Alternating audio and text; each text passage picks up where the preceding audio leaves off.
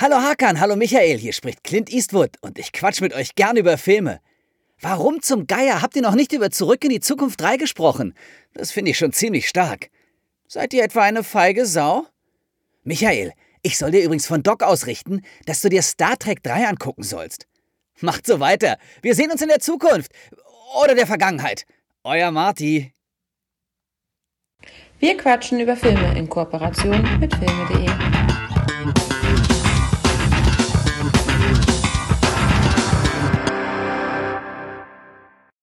Wow, was für ein Cold Opener. Fantastisch. Und, ja, was sagst du denn, Michi? Ähm, hast du denn, hast du denn verstanden, warum Doc möchte oder Doc dir ausrichten lässt, dass du zurück in Zukunft 3 gucken sollst? Äh, äh, Star Trek 3. Star Trek 3, nicht zu Star Trek 3. Genau, nee, nee keine Ahnung. Keine Ahnung. Was hat sich, was hat es damit auf sich? Der Antagonist bei Star Trek 3 ist Christopher Lloyd. Ach du, okay. Ja, das war so, deswegen war es so der Hint. Spoiler-Alarm. ja, denn Leute, die, den Text, den hab tatsächlich ich verfasst. Also wenn ihr den so scheiße findet, sagt's mir nicht. Wenn ihr den mögt, sagt's gerne. Und äh, wir bedanken uns bei Sven und bei Staro. Dankeschön für dieses nette Gimmick. Vielen Dank. Ja, gerne auch noch. Also ich habe ich hab echt viel positives Feedback zu, der, zu dem Fall bekommen. Also die Leute fanden es cool. Einige haben gesagt, oh, Gänsehaut und äh, ah, cool und so weiter. Also da waren schon einige. Ich habe das Ding auch weitergeleitet, glaube ich, an 15 Menschen. Und äh, einige haben sich gar nicht gemeldet. Einige haben, haben ein Smiley geschickt und einige haben halt einen kleinen Text auch geschrieben. Und so, oh, ist das nicht der Synchronsprecher von Zurück in die Zukunft von Yamati und so? Und einer so, ja, hä, den gar nicht erkannt, wer ist denn das? Und ich so, ja, hör doch mal. Ah, okay, der ist älter geworden. Ja, okay, jetzt, wenn ich so hinhöre, dann höre ich das. auch ihr könnt euch bei Stau entsprechend, äh, ja, die Texte selber schreiben. Ist eine ja. schöne Sache. Hm. Ähm, ist natürlich ein bisschen verwirrend, dass er äh, Clint Eastwood äh, sich genannt hat, was natürlich aus Zurück in die Zukunft 3 ja kommt. Richtig. Ähm, Richtig. Aber man soll es ja den Leuten nicht ganz so einfach machen. Aber ich fand es äh, ist nett, weil ähm, dass man mit solchen äh, mit, mit Stimmen, mit denen man aufgewachsen ist, dass man da halt auch mal zusammenarbeitet. Und ist ja natürlich jetzt keine Zusammenarbeit, ist ja für die eine Auftragsarbeit, aber war ganz, ist ganz nett. Ja, ich, ich muss auch sagen, dass ich zuerst dachte so, ja, mal gucken. Und als ich das Ding gehört habe, habe ich echt eine Gänsehaut bekommen und fand das echt, echt cool. Ich war dann halt, es sollte das so ein bisschen, oder ist ja auch so, so eine Überraschung an, an dich ja auch mit gewesen, und ähm, deswegen, ich war auch zuerst so, dachte ich so, okay, weil ich jetzt mich hier ein, das wird auch einen anderen Text machen, weil dann war mir der Text nicht gut genug. Und dann hab ich gesagt, ah, scheiße, was kann man denn da machen? Was kann man da machen? Da war ich so unter Erfolgsdruck und dann äh, habe ich gedacht, komm, äh, wenn, sollte eine Surprise sein. Jetzt ist es der Surprise geworden. Und Clint Eastwood quatscht gern mit uns über Filme. Danke, Marty. Ja, also ich fand's super. Also es ist, äh, ist eine schöne Erinnerung auf jeden Fall. Ja, cool. Sehr schön. Ja, Apropos coole Erinnerungen. Wir haben drei Filme heute an Bord. Zwei davon sind tatsächlich coole Erinnerungen für mich, weil das ähm, Filme, ja, Herzensfilme sind, die ich ähm, schon sehr, sehr lange kenne, die mich schon sehr, sehr lange begleiten. Und für diejenigen, die keine Nostalgiker, Nostalgiker sind, haben wir auch einen aktuellen Film im Programm, nämlich ähm, mit dem wir auch starten werden und das Bild auch heute schon hochgeladen wurde. Ganz Akimbo von und mit, nein, mit Daniel Radcliffe und Samara Weaving. Ich weiß gar nicht, wer gerade nicht, wer der Regisseur ist. Ähm, zum Mittelteil 12 Monkeys. Jerry Gilliam mit Bruce Willis, Madeline Stowe und Brad Pitt. Und dann kommt Leon der Profi von Luc Besson mit Jean Reno und Natalie Portman. Michi. Ja. Wie war's mit? ja, ich gehe da mal wieder. für dich, für dich ziemlich wichtige Filme. Ähm, Ganz bei mir, genau. Bei mir halt anders, aber ja, ich äh, bin Deswegen hier. freue ich mich heute noch mehr über den Austausch, weil ähm, ihr wisst es ja, mich und ich kennen uns schon mittlerweile super lange. Ähm, natürlich weiß ich, dass das jetzt nicht zwei Filme sind, die unbedingt äh, zu seinen oberen 10.000 gehören. Ich bin mal gespannt, jetzt hast du sie ja aktuell nochmal geguckt. Und ähm, was du jetzt sagst, weil das ändert sich ja manchmal auch so ein bisschen. Manchmal nicht, manchmal ja. Manchmal ins Positive, manchmal sogar ins Negative. Ich meine, siehe bei mir letztes Mal Transformers, den habe ich abwerten müssen für mich. Und mal gucken, ja, wie das sich jetzt hier bei uns verhält. Hast du ein, äh, eine Inhaltsangabe, eine kurze für Ganz Akimbo? Den haben wir ja beide auf dem Streamingdienst gesehen, dort ausgeliehen.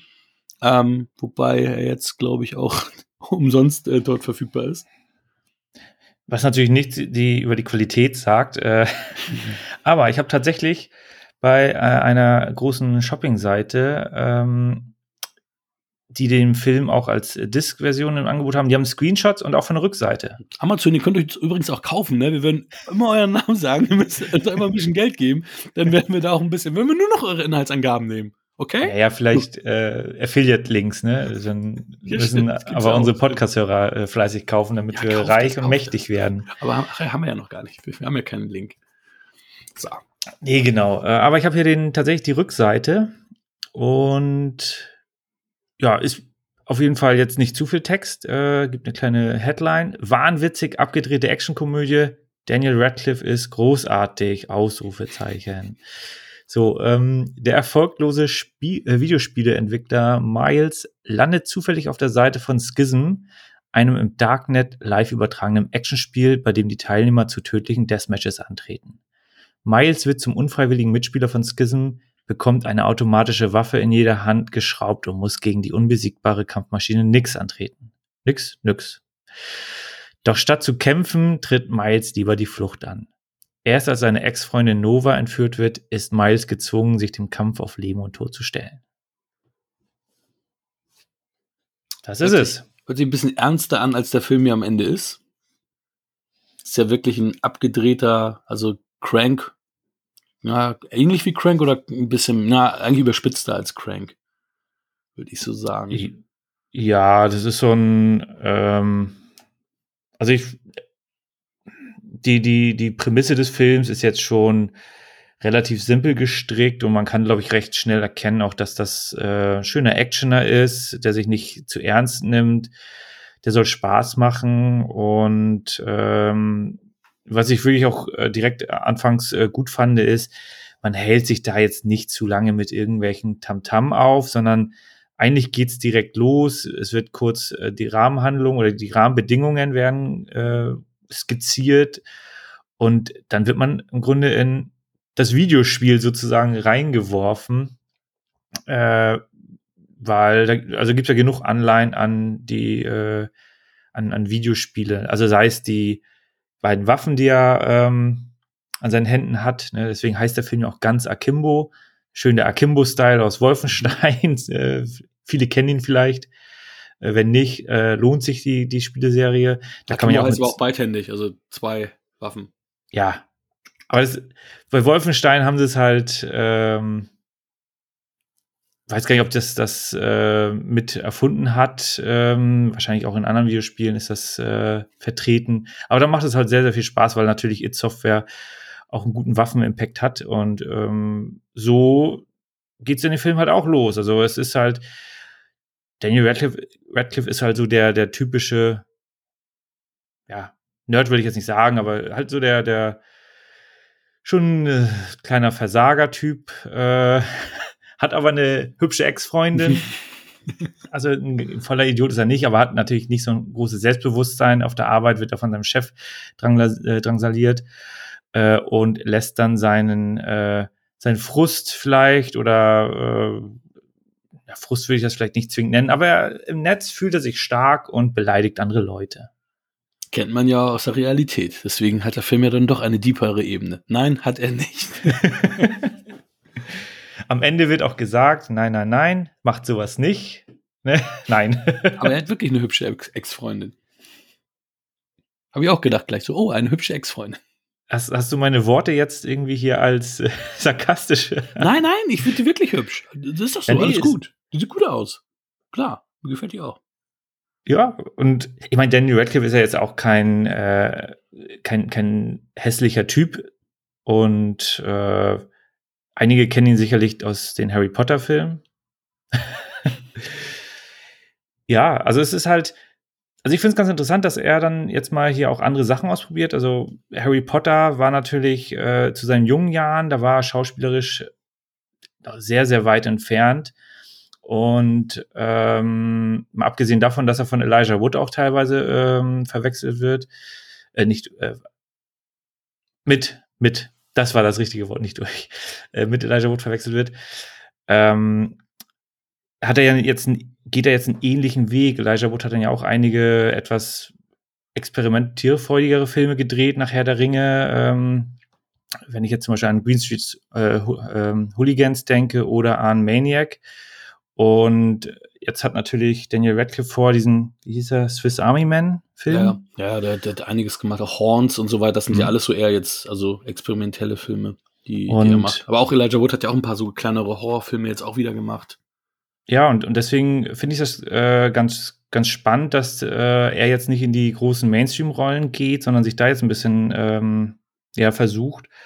Und so würde ich diesen Film halt auch ansehen. Es ist äh, jetzt kein großes Machwerk äh, mit ähm, epischen Handlungssträngen und äh, fantastischen, super genialen Actionsequenzen. Das ist ja alles mit dem Augenzwinkern und soll halt Spaß machen.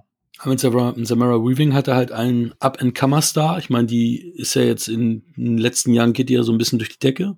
Auch hier durch Ready or Not zum Beispiel, die, ähm, wo ich sie aber stärker fand. Also ich fand ihre Rolle ganz gut, die war abgedreht. Ich meine, sie sah ja auch echt freakig aus und alles, aber ich weiß nicht, Ready or Not hattest du, glaube ich, nicht gesehen, ne? Den Trailer habe ich nur gesehen. Mhm. Und da hat sie mir, da hat sie mir eine Spur besser gefallen, aber sie, sie kann das schon halt, diesen coolen Badass. Ähm, das hat sie, also bei Brady or Not ist ein bisschen anders, dass sie erstmal eine Braut, die dann halt sich im Laufe des Films quasi zu so einem Badass weit, äh, weiterentwickelt. Und das war jetzt ein bisschen cool, cooler als da, aber auch, auch da, das, äh, was sie da gemacht hat und so, hat, hat mir gut gefallen. Ist natürlich wirklich so eine Over-the-Top-Nummer, ne? Also, das ist jetzt auch äh, definitiv, kann ich schon mal vorwegnehmen, kein Film, der in meiner Sammlung landen muss und landen wird. Ähm, vor 15 Jahren hätte ich den wahrscheinlich noch richtig abgefeiert und äh, hätte, hätte den wahrscheinlich richtig cool gefunden. Aber jetzt auch so mit der CGI-Action, CGI-Gewalt, also es, es, hat schon, hat schon seine Schauwerte, hat, hat äh, Spaß gemacht, aber es war jetzt für mich jetzt nichts, ja, kein, kein neuer Kick oder so. Also ich glaube auch nicht, dass jetzt Daniel Radcliffe der nächste äh, Jason Statham wird. ähm, seine Filme muss man ja, also von Jason Statham muss man die Filme ja auch mögen. Also Crank fand ich jetzt auch, habe ich mir nie komplett angeguckt, die Filme. Transporters fand ich okay, aber da war halt so der Hype auch größer. Und dann habe ich mir die, die, die Dreierbox geholt und dachte auch so, ja, ist okay. Und ähm, da glaube ich aber nicht, dass ein Daniel Radcliffe in die Richtung Shield. Da, also, ich würde ihn da auch, na gut, wobei er hat momentan auch noch nicht so die super starken Charakterrollen äh, abgeliefert.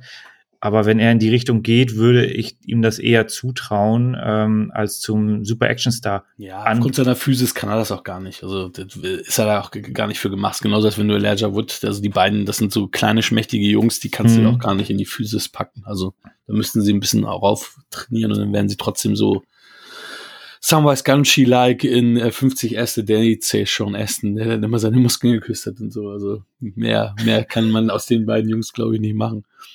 Den habe ich nicht aber gesehen, den Film, aber nee, hast du nicht? Das, nee, das ist immer gut, wenn man solche kleinen äh, äh, Tipps bekommt, wo man denkt so, ja, das, das hat äh, einen super Schauwert. Dann guckt man solchen Film, äh, wenn man den dann, äh, wenn man drüber stolpert, dann guckt man sich den vielleicht auch an, weil man ja weiß, da müsste irgend so ein Quatsch kommen. Mhm. Aber Quatsch, also ich meine, da sind ja schon ein paar coole Sachen. Es gibt ja diesen Spruch, ähm, von wegen hier ähm, kill people with kindness, ne, dass du die Leute mit mit äh, Freundlichkeit äh, überwältigen sollst, ne? Kill people with kindness und auf der einen Knarre von, äh, von nix steht kindness. Das heißt, sie killt die Leute mit kindness, aber halt im übertragenen Sinne nicht, sondern sie killt sie wirklich mit Freundlichkeit, weil die Waffe so heißt. Also das war so ein ganz süßes Ding, was ich ganz witzig fand und ähm, ich fand auch ganz witzig, am Anfang guckt er da harte Ziele, so, ah, hier John Woo, hart Target, harte Ziele im, im, im Fernsehen bei ähm, Daniel Radcliffe und das ist ja auch so eine ähnliche Prämisse mit, da werden Menschen gejagt äh, von anderen Menschen und ja, was fand ich, also ich fand noch witzig dann relativ zum Showdown, ne, Stop, Hammer Time und dann hier mit dem Hammer verprügelt wird, so hier und dann MC Hammer kurz da zitiert wurde. Das waren so Sprüche, wo ich ja, ja, cool, finde ich ganz, finde ich ganz stylisch. Ja, aber der große der kam irgendwie nicht. Also, ne, es, dieser Funken ist nicht übergesprungen, dass ich echt sag, so hier, cool.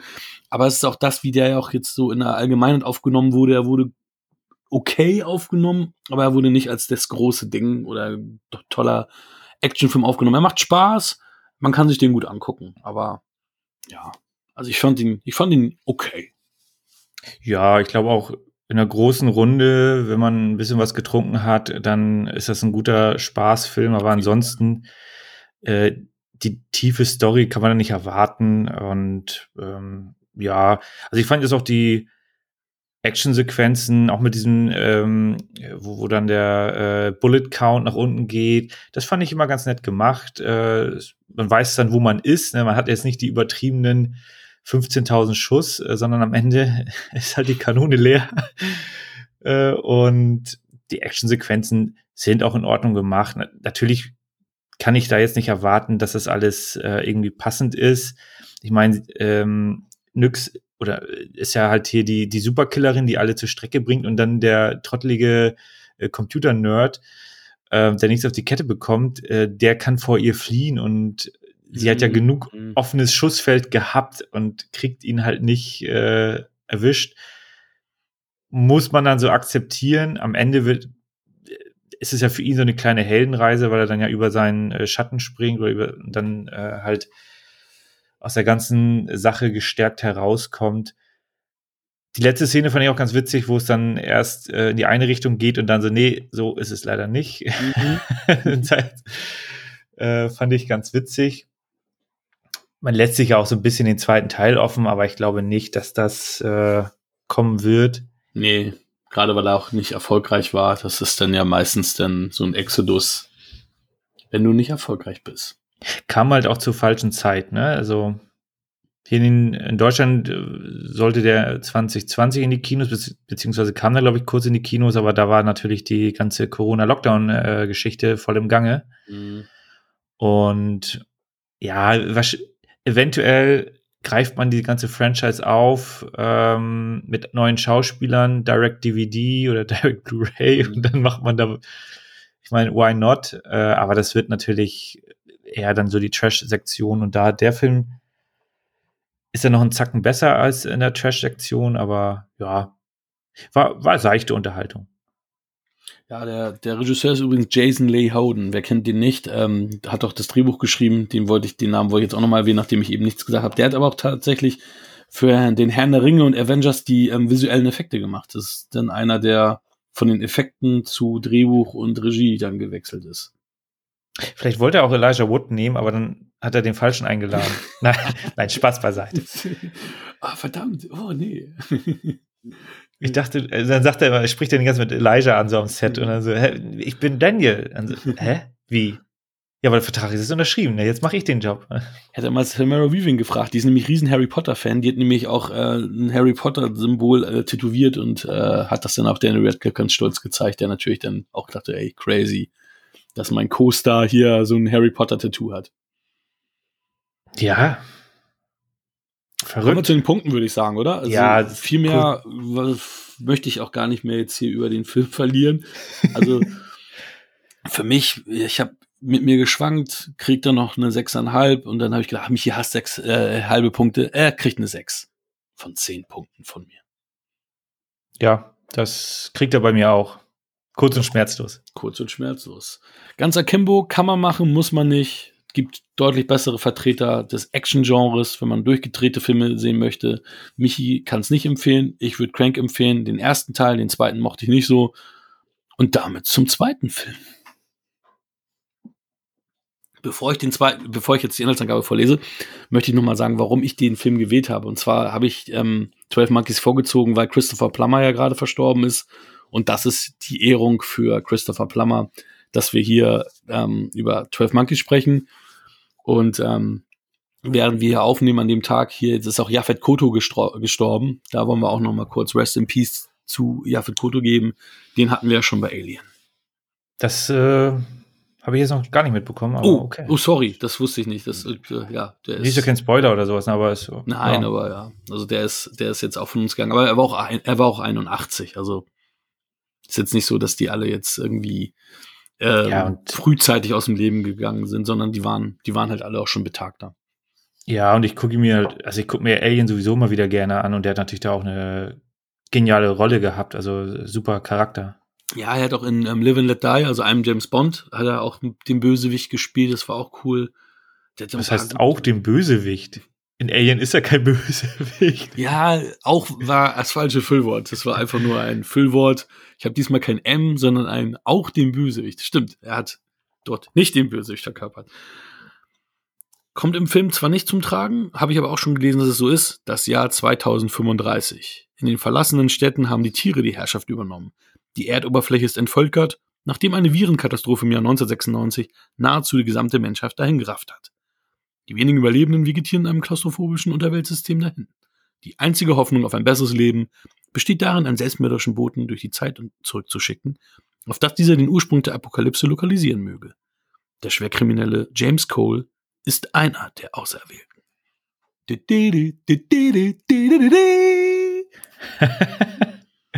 ja, das ist 12 Monkeys. Lustigerweise nicht vertreten in Steven Schneiders Buch 1001 Filme, die sie sehen müssen, bevor sie sterben. Da habe ich auch gedacht, was für ein Arsch, scheiß Buch. Ich habe es noch nicht verbrannt, aber ich bin kurz davor. Aber in meinem ähm, Taschen-Filmklassiker der 90er Jahre sind äh, mehrere Seiten zu 12 Monkeys tatsächlich mit drin und schöne Bilder. Ähm, ja, und war ein schlechtes Filmejahrzehnt. Nein. ja, wobei, ich weiß gar nicht, ob es da mehrere ähm, Special-Bände gibt, weil das ist ja tatsächlich ähm, so ein Doppelband. Das sind ja wirklich zwei große Bände. Und von den 80er und so sind ja so klein, ob es da auch äh, vorher irgendwelche Special Editions gab mit mehr Filmen, I don't know. Ähm, weil es mich sowieso schon gewundert hat, dass die 90er, da habe ich ein Doppelband, da habe ich von 2000ern und 80er jeweils nur ein, ein Band. Und da gab es ja, gut. irgendwie Specials. Also es werden so gefühlt werden, glaube ich, jetzt mehr Filme produziert als damals. Ist natürlich schwierig, wahrscheinlich abzuschätzen, weil damals auch viel Müll produziert wurde, also viel klein, klein. Äh, aber wenn man jetzt natürlich die großen Studios, die da am Fließband andere, ja, also ich glaube, das ist schon ein bisschen mehr geworden als jetzt irgendwie in den 50ern, wo die auch am Fließband produziert haben. Deswegen kann schon sein, dass in den 90ern einfach mehr Filme vorhanden waren, mehr gute Filme vielleicht auch. I don't know.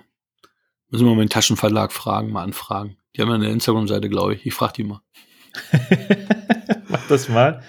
Ja, wie, wie ist es bei dir? Wann hast du 12 Monkeys zuletzt gesehen? Und ja, erzähl mal mal. Wann habe ich den zuletzt gesehen? äh, ähm, ja, wann war das jetzt? Ich glaube, am Freitag. Am Freitag habe ich mir angeguckt. Und äh, davor hatte ich ihn nur einmal komplett gesehen. Ähm, das muss dann aber auch in den 90ern gewesen sein. Der ah, Film kam ja 95 raus. Ja, ich müsste jetzt raten. Zwei, drei, vier Jahre später. Also der lief dann irgendwann auch dann tatsächlich im Fernsehen. Und ähm, damals, also ich grundsätzlich, ich bin ja äh, großer Sci-Fi-Fan. Ich mag auch Endzeit. Äh, der Film hat mich damals nicht ganz so gehuckt, was glaube ich hauptsächlich auch an der an der am Setting, an der Farbgebung und so weiter äh, liegt. Es ist alles sehr sehr ja etwas düster steckt nicht das richtige Wort. Es ist alles so ein bisschen grau gehalten, mhm. grau-blau, also eher so so kalte Farben werden äh, sind in dem Film im Grunde eher präsent. Äh, kompletter Kontrast zu dem, was wir vor zwei Wochen hatten mit Michael Bay, wo ja alles sehr, sehr hell und sehr, sehr warm ist. Du hast halt hier äh, natürlich die, die Szene in der Zukunft, untergangene Welt, ähm, wo dann einfach auch nichts los ist, aber auch die Sequenzen und der Film hat ja große Teile, er spielt ja größtenteils dann in den 90ern. Ähm, da ist er halt sehr, sehr von der Farbsättigung her sehr kalt dargestellt. Und ja, das ist nicht immer das, was ich gerne sehen möchte. Und damals war es halt wirklich so, dass ich da äh, Schwierigkeiten hatte, mit reinzukommen. Natürlich haben wir hier einen Bruce Willis, der tatsächlich mal schauspielert. Ja, naja. Somit die größte, seine erste große Schauspielrolle, hatte ich gelesen. Ähm, Brad Pitt war natürlich noch äh, sehr, sehr jung und noch nicht ganz so bekannt. Ja, das, das Coole für, sagen wir mal, für die Filmemacher war das Coole ja, als er den Vertrag unterschrieben hat, war noch relativ ähm, unbekannt.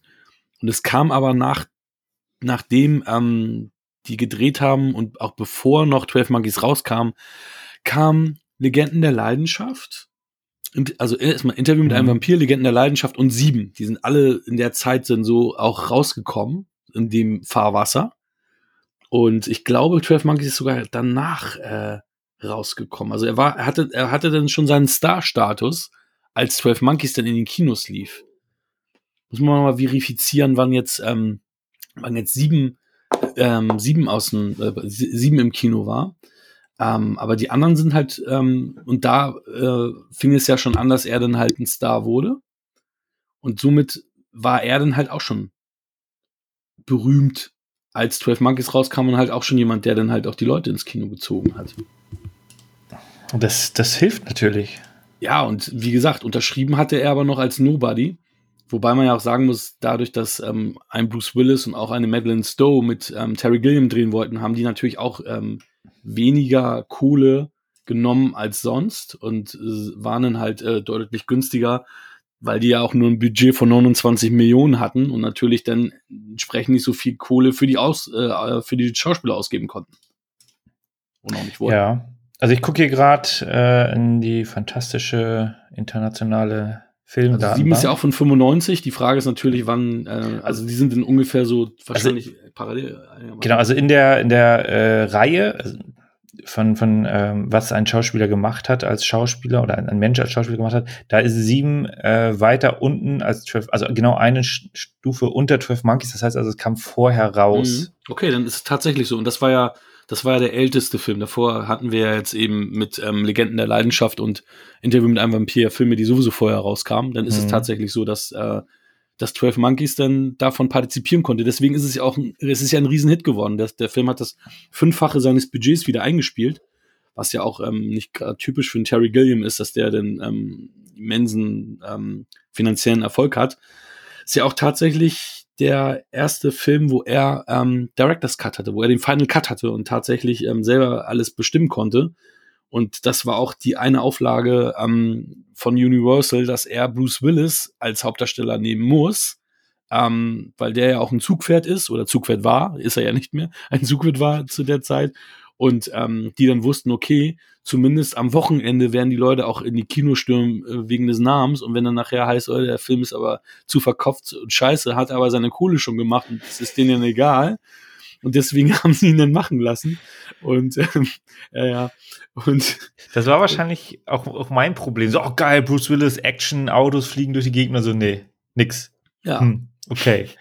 Und ja, also das war, ähm, das war, wie gesagt, ähm, Universal, ähm, da hatte ähm, ähm, Terry Gilliam ja Probleme mit denen gehabt, äh, als, als damals Brazil rauskam. Die haben ja Brazil komplett umgeschnitten, gerade das Ende. Irgendwann durfte er dann auch einen Director's Cut machen, deswegen war er, glaube glaub ich, dann auch wieder ver versöhnt und hat dann nochmal jetzt 12 Monkeys für Universal gemacht. Aber Brazil, das, das, da kam ich auch nicht so richtig rein, also in, in, in den Film. Den habe ich mal gesehen als Jugendlicher und habe den aber nicht von Anfang an gesehen und war dann ziemlich intrigued, den mal irgendwann wiederzusehen. Und als, als ich den jetzt letzten oder vorletzten Jahr gesehen habe, äh, fand ich den jetzt auch nicht so cool. Ähm, ja, also da muss ich sagen, hat mich sowieso 12 Monkeys deutlich mehr gehuckt. Der ja zwei Oscar-Nominierungen erhalten hat, einmal für Brad Pitt in der Nebenrolle und für den Kostümdesign, aber beide nicht erhalten hat. Ne?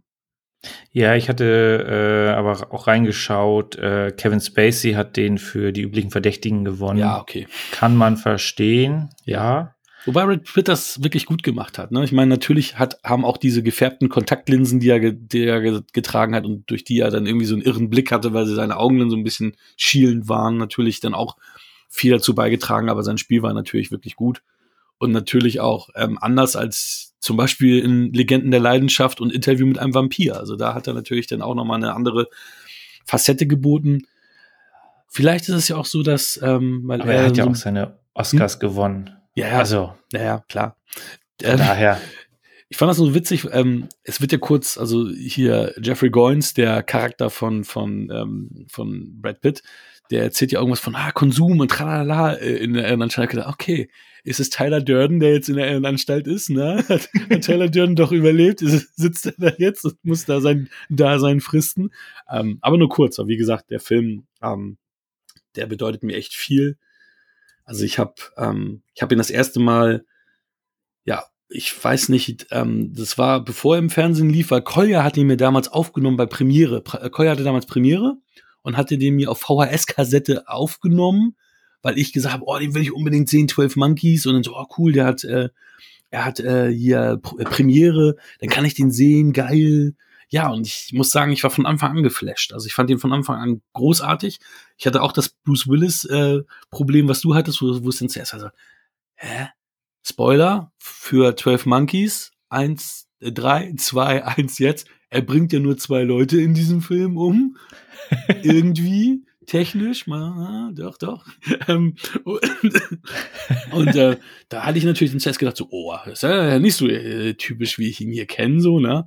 Und aber was natürlich, ähm, was du schon bereits eben sagtest, einer der, auch wenn man jetzt so in der Retrospektive über, also 25 Jahre später noch mehr äh, sieht, ähm, was er jetzt gemacht hat. Und gerade jetzt, wo er wirklich alles nur runterspult und ihm alles scheißegal ist und er es nur fürs Geld macht, das ist eine seiner besten Darsteller, äh, da, also Rollen, äh, Darstellungen, die er als Schauspieler gemacht hat, wo man sieht, wenn man ein Regisseur ist, der da irgendwie ihn, ihn fordert, dass er da doch irgendwas, also dass er schon was spielen kann, dass er schon in der Lage ist, Emotionen zu verkörpern. Und es ist irgendwie schade, wenn man das so sieht, weil ich dann immer so denke, so krass, er hat, er zeigt hier Emotionen, dass er es doch eigentlich kann. Warum macht das bei seinen meisten anderen Filmen eben nicht oder kriegt es nicht hin oder wie auch immer, dass das dann immer so runtergespult wirkt oder einseitig wirkt oder eindimensional wirkt. Ähm, ich meine, ein Steven Ja. Seagal hat das nie hingekriegt. Ja, gut, auf der anderen Seite würde ich ungern einen Bruce Willis zu oft in dieser Charakterrolle sehen, weil der spielt die natürlich auch recht gleich. Also, ich, wenn ich jetzt an The Sixth Sense und an, und an Unbreakable denke, äh, dass er ja auch der ruhigere Typ. Mhm. Ähm, gut, jetzt ist er hier bei 12 Monkeys dann teilweise doch äh, noch ein bisschen belebter, wenn er dann da irgendwie äh, kurz vorm Durchdrehen ist und äh, dann wieder zurückgerufen wird von seinen Leuten, wenn er da in der Pfütze tanzt zum Beispiel. Also hier hat er schon mehr Facetten als äh, in den ja, anderen Charakterrollen, die er dann äh, verkörpert hat. Und deswegen eigentlich könnte man schon sagen, dass Bruce Willis ein relativ breit, breites Spektrum hat, weil er natürlich auch diesen Actionstar machen kann mit den flotten Sprüchen. Äh, und halt seine ja, eher ruhigere Art und Weise, ähm, Schrägstrich Charakterrolle. Äh, und ja, also sein, seine schauspielerische Art, also wenn man natürlich den Film mit einer anderen Erwartungshaltung äh, anschaut und noch ein bisschen jünger ist und dann wirklich Action erwartet, dann ist das natürlich äh, vorne und hinten nichts, weil äh, du dann komplett irgendwie nichts wird eingehalten, was du dir erhoffst. Das ist jetzt nicht immer schlecht, aber das war natürlich damals für mich äh, schon ein Bruch, äh, wo ich da nicht reinkam. Und dann äh, muss ich auch leider sagen, dass ähm, äh, aber da ging es mir nicht äh, alleine äh, allein so, sondern mein Vater hat das halt auch nicht äh, erkannt. Ähm, wir haben das Ende nicht verstanden, weil uns ein Detail nicht aufgefallen ist. Aber äh, meine Schwester hatte das, das Detail dann entdeckt und äh, uns das dann gesagt. Also, ah ja, okay, das ist also der große, das, das große Ende, was am Ende dann da, ähm, ich, ich spoiler jetzt hier nicht, äh, aber das war halt für mich schwierig ersichtlich, äh, weil ich da gewisse äh, Charaktere dann, ähm, die anfangs ein bisschen unscheinbar sind, äh, sind mir dann nicht so stark in Erinnerung geblieben. Was natürlich dann aufs Ende dann eine gewisse Auswirkung hat. Ah, du bist jetzt sehr kryptisch. Also ich, ich, äh, ich kann, ähm, ich kann mir Ja, ich habe die Person nicht erkannt Du hast nicht erkannt, Die- wer im ähm, Flugzeug. Im, ach, im Flugzeug. Ach so, okay. Äh, die andere Person, die war ja, äh, aber die, die, die Okay, Person jetzt. im Flugzeug habe ich nicht erkannt. Und dadurch war das Ende so ein bisschen so, hm, okay, ja, muss ich jetzt erstmal so hinnehmen. Also die, die, das, das, das große Feuerwerk, was jetzt hier kein Feuerwerk ist, aber das Mhm. storytechnische Feuerwerk, habe ich dann damals halt verpasst. Ja, ja, wobei, ja, also im Endeffekt war das dann der, der, ist das ja der Faktor, dass man sagt, der Film hat ja dann doch ein Happy End. Auch wenn man das auf den ersten Blick nicht so wirklich äh, so sagen würde. Aber ähm, rein aus dem, was passiert, also rein aus dem Aspekt, was ähm, erreicht werden soll und muss, kann man den Film als ähm, ja positiv äh, abgeschlossen sehen. ja, das, man muss jetzt auch mal dazu sagen, dass ähm, also es ist natürlich schon eine, eine Riesentragödie, aber es zeigt sich halt wieder, also natürlich Zeitreisegeschichten ähm, sind natürlich, war das jetzt ein Spoiler? Nee, ne? Eigentlich nicht. Nein, nein, nein, gar nicht. Alles gut. Äh, Steht doch da, glaube ich, sogar auf dem Klappentext stand das sogar, glaube ich. Ja, also Zeitreisefilme sind natürlich immer äh, mit einer gewissen Schwierigkeit behaftet. Wie macht man es? Wie, wie klärt man es nachher auf, dass es noch irgendwie logisch ist? Hier in diesem Fall finde ich es halt recht gut gelöst. Also es ist alles äh, in sich schlüssig die Zeitlinie geht weiter sozusagen. Äh, aber man muss halt da schon aufmerksam sich den Film angucken, weil die Charaktere sehen dann, verändern sich halt vom, vom visuellen her, weil sie dann auf einmal tragen sie keine Brille und zuerst haben sie eine komische Brille auf und so weiter. Und wenn du da nicht am Ball bleibst, dann gehen dir halt so ein paar Details verloren und äh, das ist halt dann mir dann zum Verhängnis geworden. Ähm, aber ansonsten äh, thematisch natürlich brandaktuell. Ja.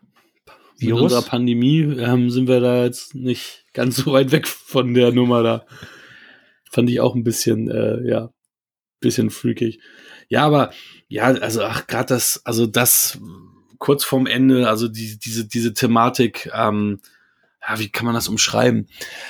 Ähm, Finde ich halt grandios, so wer, weißt du, da, da ist, da ist jemand und äh, hat die ganze Zeit Träume über etwas und am Ende merkt man halt, dass das keine Träume, sondern Kindheitserinnerungen sind und äh, man ist gleichzeitig passiv und aktiv in, in, in dieser Szene. Wahnsinn. Also es ist mhm. für mich, für mich schon heftig. Der, ja, es ist, also ich bin ja auch nicht so der, der Abspanngucker und ich bin diesmal äh, bis zum bitteren Ende saß ich da, habe mich nicht bewegt und habe mir den Abspann komplett angeguckt weil ich dann halt auch immer noch bewegt war und äh, das jetzt nicht unterbrechen wollte und einfach, äh, ja, hab weiter laufen lassen. Auch gerade, weil das ja auch anfängt, denn mit, was wir auch in der, in, im Mittelteil haben, What a Wonderful World von Louis Armstrong. Wundervoll. Und das ist für mich auch so mit einer der ikonischen Szenen. Und das ist, da denke ich immer, ähm, ich weiß gar nicht, wann ich zuletzt mal geguckt habe. Ähm, also gestern. ja, aber davor, ähm, vor ein paar Jahren irgendwann mal, ähm, mit, mit Rike, das weiß ich noch. Es war auch hier, das heißt, es muss innerhalb der letzten sieben Jahre gewesen sein, weil wir ja seit sieben Jahren erst hier wohnen. Also irgendwann innerhalb der letzten, sagen wir mal, sechs, fünf, sechs Jahren habe ich den das letzte Mal gesehen. Und ich denke trotzdem, nicht täglich, aber relativ häufig immer an diese Szene, What a Wonderful World und wie Bruce Willis dann reagiert. Und halt auch diese Nummer im Kino. Das, das, das ist eine, das ist ein Zitat, das bringe ich andauernd, auch in, im, im, im wahren Leben, diese Nummer, dass die, die Filme sich nicht verändern, aber weil wir als Menschen uns verändern, sehen wir die Filme anders und deswegen haben die einen anderen Blickwinkel. Das ist so ein fantastisches Ding für mich. Alleine deswegen hätte ich dem Film schon sieben Punkte gegeben, wenn der scheiße wäre. Weil alleine diese Nummer, weil ich das auch aus meinem eigenen Sehen immer mitbekomme, so, oh, das kommt ja irgendwie anders vor und so weiter. Ja, weil ich ein anderer Mensch bin ich habe vorher, wenn, ne, bevor meine Geschwister auf der Welt kamen, hab, hat mich das nicht gejuckt, wenn irgendwelche Kinder gestorben sind im Film. Und als denn ich Geschwister hatte, war das dann, oh, doch ein bisschen, ah, hier Kinder. Seitdem ich eigene Kinder habe, ist es ganz, ganz schlimm. Und das war, das sind, so und so kann man das ja ewig fortführen. Ne? Wenn du nicht verheiratet bist oder keine Partnerin hast, dann findest du es nicht schlimm, wenn das da ein Film ist, wo die Frau an Krebs stirbt, wenn du eine, eine Frau hast und äh, du im selben Alter bist wie die, dann triggert dich das auch, dass du denkst, oh mein Gott, was mache ich, wenn meine Frau jetzt auf einmal nicht da ist und ich mit den Kindern alleine bin, was weiß ich was. Das sind ja Nummern, die hast du mit 20 nicht. Da denkst du gar nicht drüber nach. Du kannst dich mit diesen Leuten nicht identifizieren. Und deswegen ändert sich ein Film für dich, je nachdem, wie dein Leben gerade ist und wie du drauf bist. Ne? Meine, wenn du jetzt, ja, ne, also, wenn du jetzt hier ein Gangbang mit drei Weibern hast und du denkst, oh ja, wie in dem Porno, den ich gesehen hatte, aber da dachte ich, es wäre unrealistisch und jetzt war es doch realistisch. Weißt du, da ändert sich das einfach mit dem Blickwinkel. Ja, genau. Also das ist natürlich für viele hilfreich, ähm, was aber auch ein bisschen natürlich damit zusammenhängt, dass äh, wir Menschen unterschiedlich sind und natürlich unterschiedliche Fähigkeiten äh, und Ausprägungen von Fähigkeiten haben und äh, natürlich ist es dann für viele schwierig, dann sich äh, in andere Leute hineinzuversetzen. Und wenn sie das dann selber nicht erlebt haben, dann gibt es da keine, keine emotionale Bindung. Und wenn man es dann erlebt, dann äh, ist man natürlich da dichter dran. Mhm. Äh, ja, von, von daher ist es natürlich, also im Grunde durchbricht das Zitat so ein bisschen die vierte Wand, könnte man Mhm. fast sagen.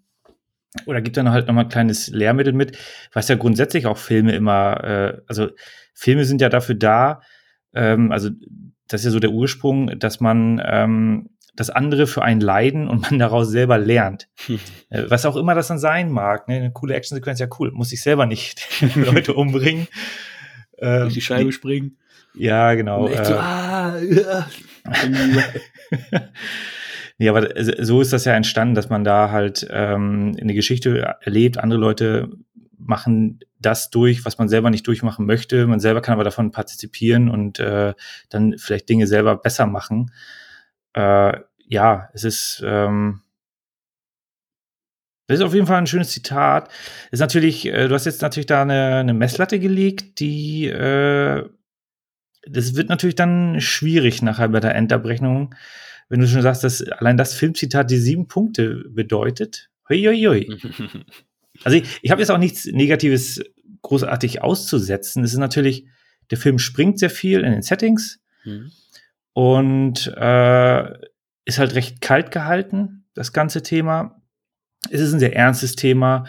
Äh, was mir auch gut gefallen hat, ähm, waren jetzt diese kleinen Zwischenstories, äh, also vor allem so diese, diese Radio, äh, Mhm. Reportage über den, über den kleinen Jungen, der in den Brunnen gefallen ist. Das ähm, finde ich ganz nett, dass man da halt so ein bisschen auf der einen Seite ist das natürlich, ist die Geschichte an sich schon, ähm, die da verarbeitet wird, äh, ganz, äh, ganz nett und äh, aufschlussreich. Gleichzeitig schärft das natürlich den, den Charakter äh, von Bruce Willis, der da am Anfang ein paar Andeutungen macht und am Ende stellt sich dann ja heraus, wieso, weshalb, warum. Und dadurch wird das Ende natürlich da dann wieder ein bisschen, äh, was du eben gesagt hast, äh, also auf, also für den, der es halt nicht verstanden hat, wird das dann auch nochmal aufschlussreich. Also die, die, die Szene vor dem Flugzeug, also am Mhm. Flughafen. Äh, also da hab, das habe sogar ich verstanden. ja, es ist, äh, das ist schon in Summe ein recht rundes Werk.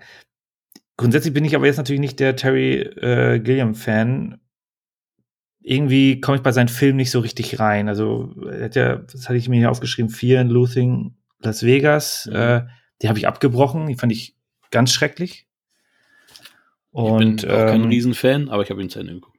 ja, die, ich habe da einfach gar keine Lust gehabt. Das, das war mir dann einfach äh, zu viel. Nee, nee, überhaupt nicht. Brasil habe ich nicht gesehen. Weiß ich nicht, ob ich mir den angucken würde. Da habe ich mir noch Ritter der Kokosnuss aufgeschrieben. Den fand ich tatsächlich auch eher mittelmäßig. Oh, den liebe ich, den liebe ich. Ja, ich finde, also die, Aber hat er da Regie geführt? Er ist doch nur einer von Monty Python, deswegen So. hat er da ein bisschen mitgespielt, oder? so habe ich es aufgeschrieben. Du kannst natürlich gerne Ich guck mal Beweise kurz, weil suchen. ich bin, ich bin der Meinung, ähm, dass er da nicht der Director ist.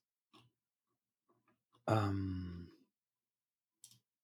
Aber in dem Film, also, der hat für mich auch nicht so das ähm, gegeben. Vielleicht habe ich eine, auf einer falschen Stelle geguckt. Äh, nee, ich habe hier, der Director steht da. Und ich, gut, die Szene mit dem Hasen, da kann ich herzhaft äh, lachen. Das, aber ansonsten hat mir der Film damals, ich habe ihn wahrscheinlich auch zu spät geguckt oder keine Ahnung. Das ist natürlich sind da klassische Szenen dabei, aber ich, es ist ja auch, also früher sind wir natürlich gedanklich eher so an die Schauspieler gegangen und dachten so geil, Bruce Willis Filme, cool, gucken wir uns alle an, Arnie.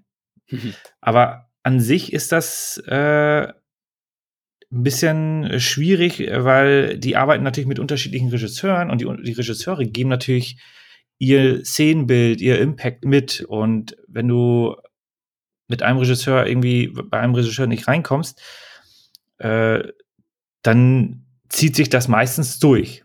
Ja, das Also- ist aber gut, dass du sagst, weil genau das ist das Thema nämlich hier gewesen, weil ähm, hier Terry Gilliam hat Bruce Willis eine Liste gegeben mit Bruce Willis Klischees, die er zu vermeiden hatte. Wegen das machst du nicht, das machst du nicht. Und das ist genau das, was du sagtest.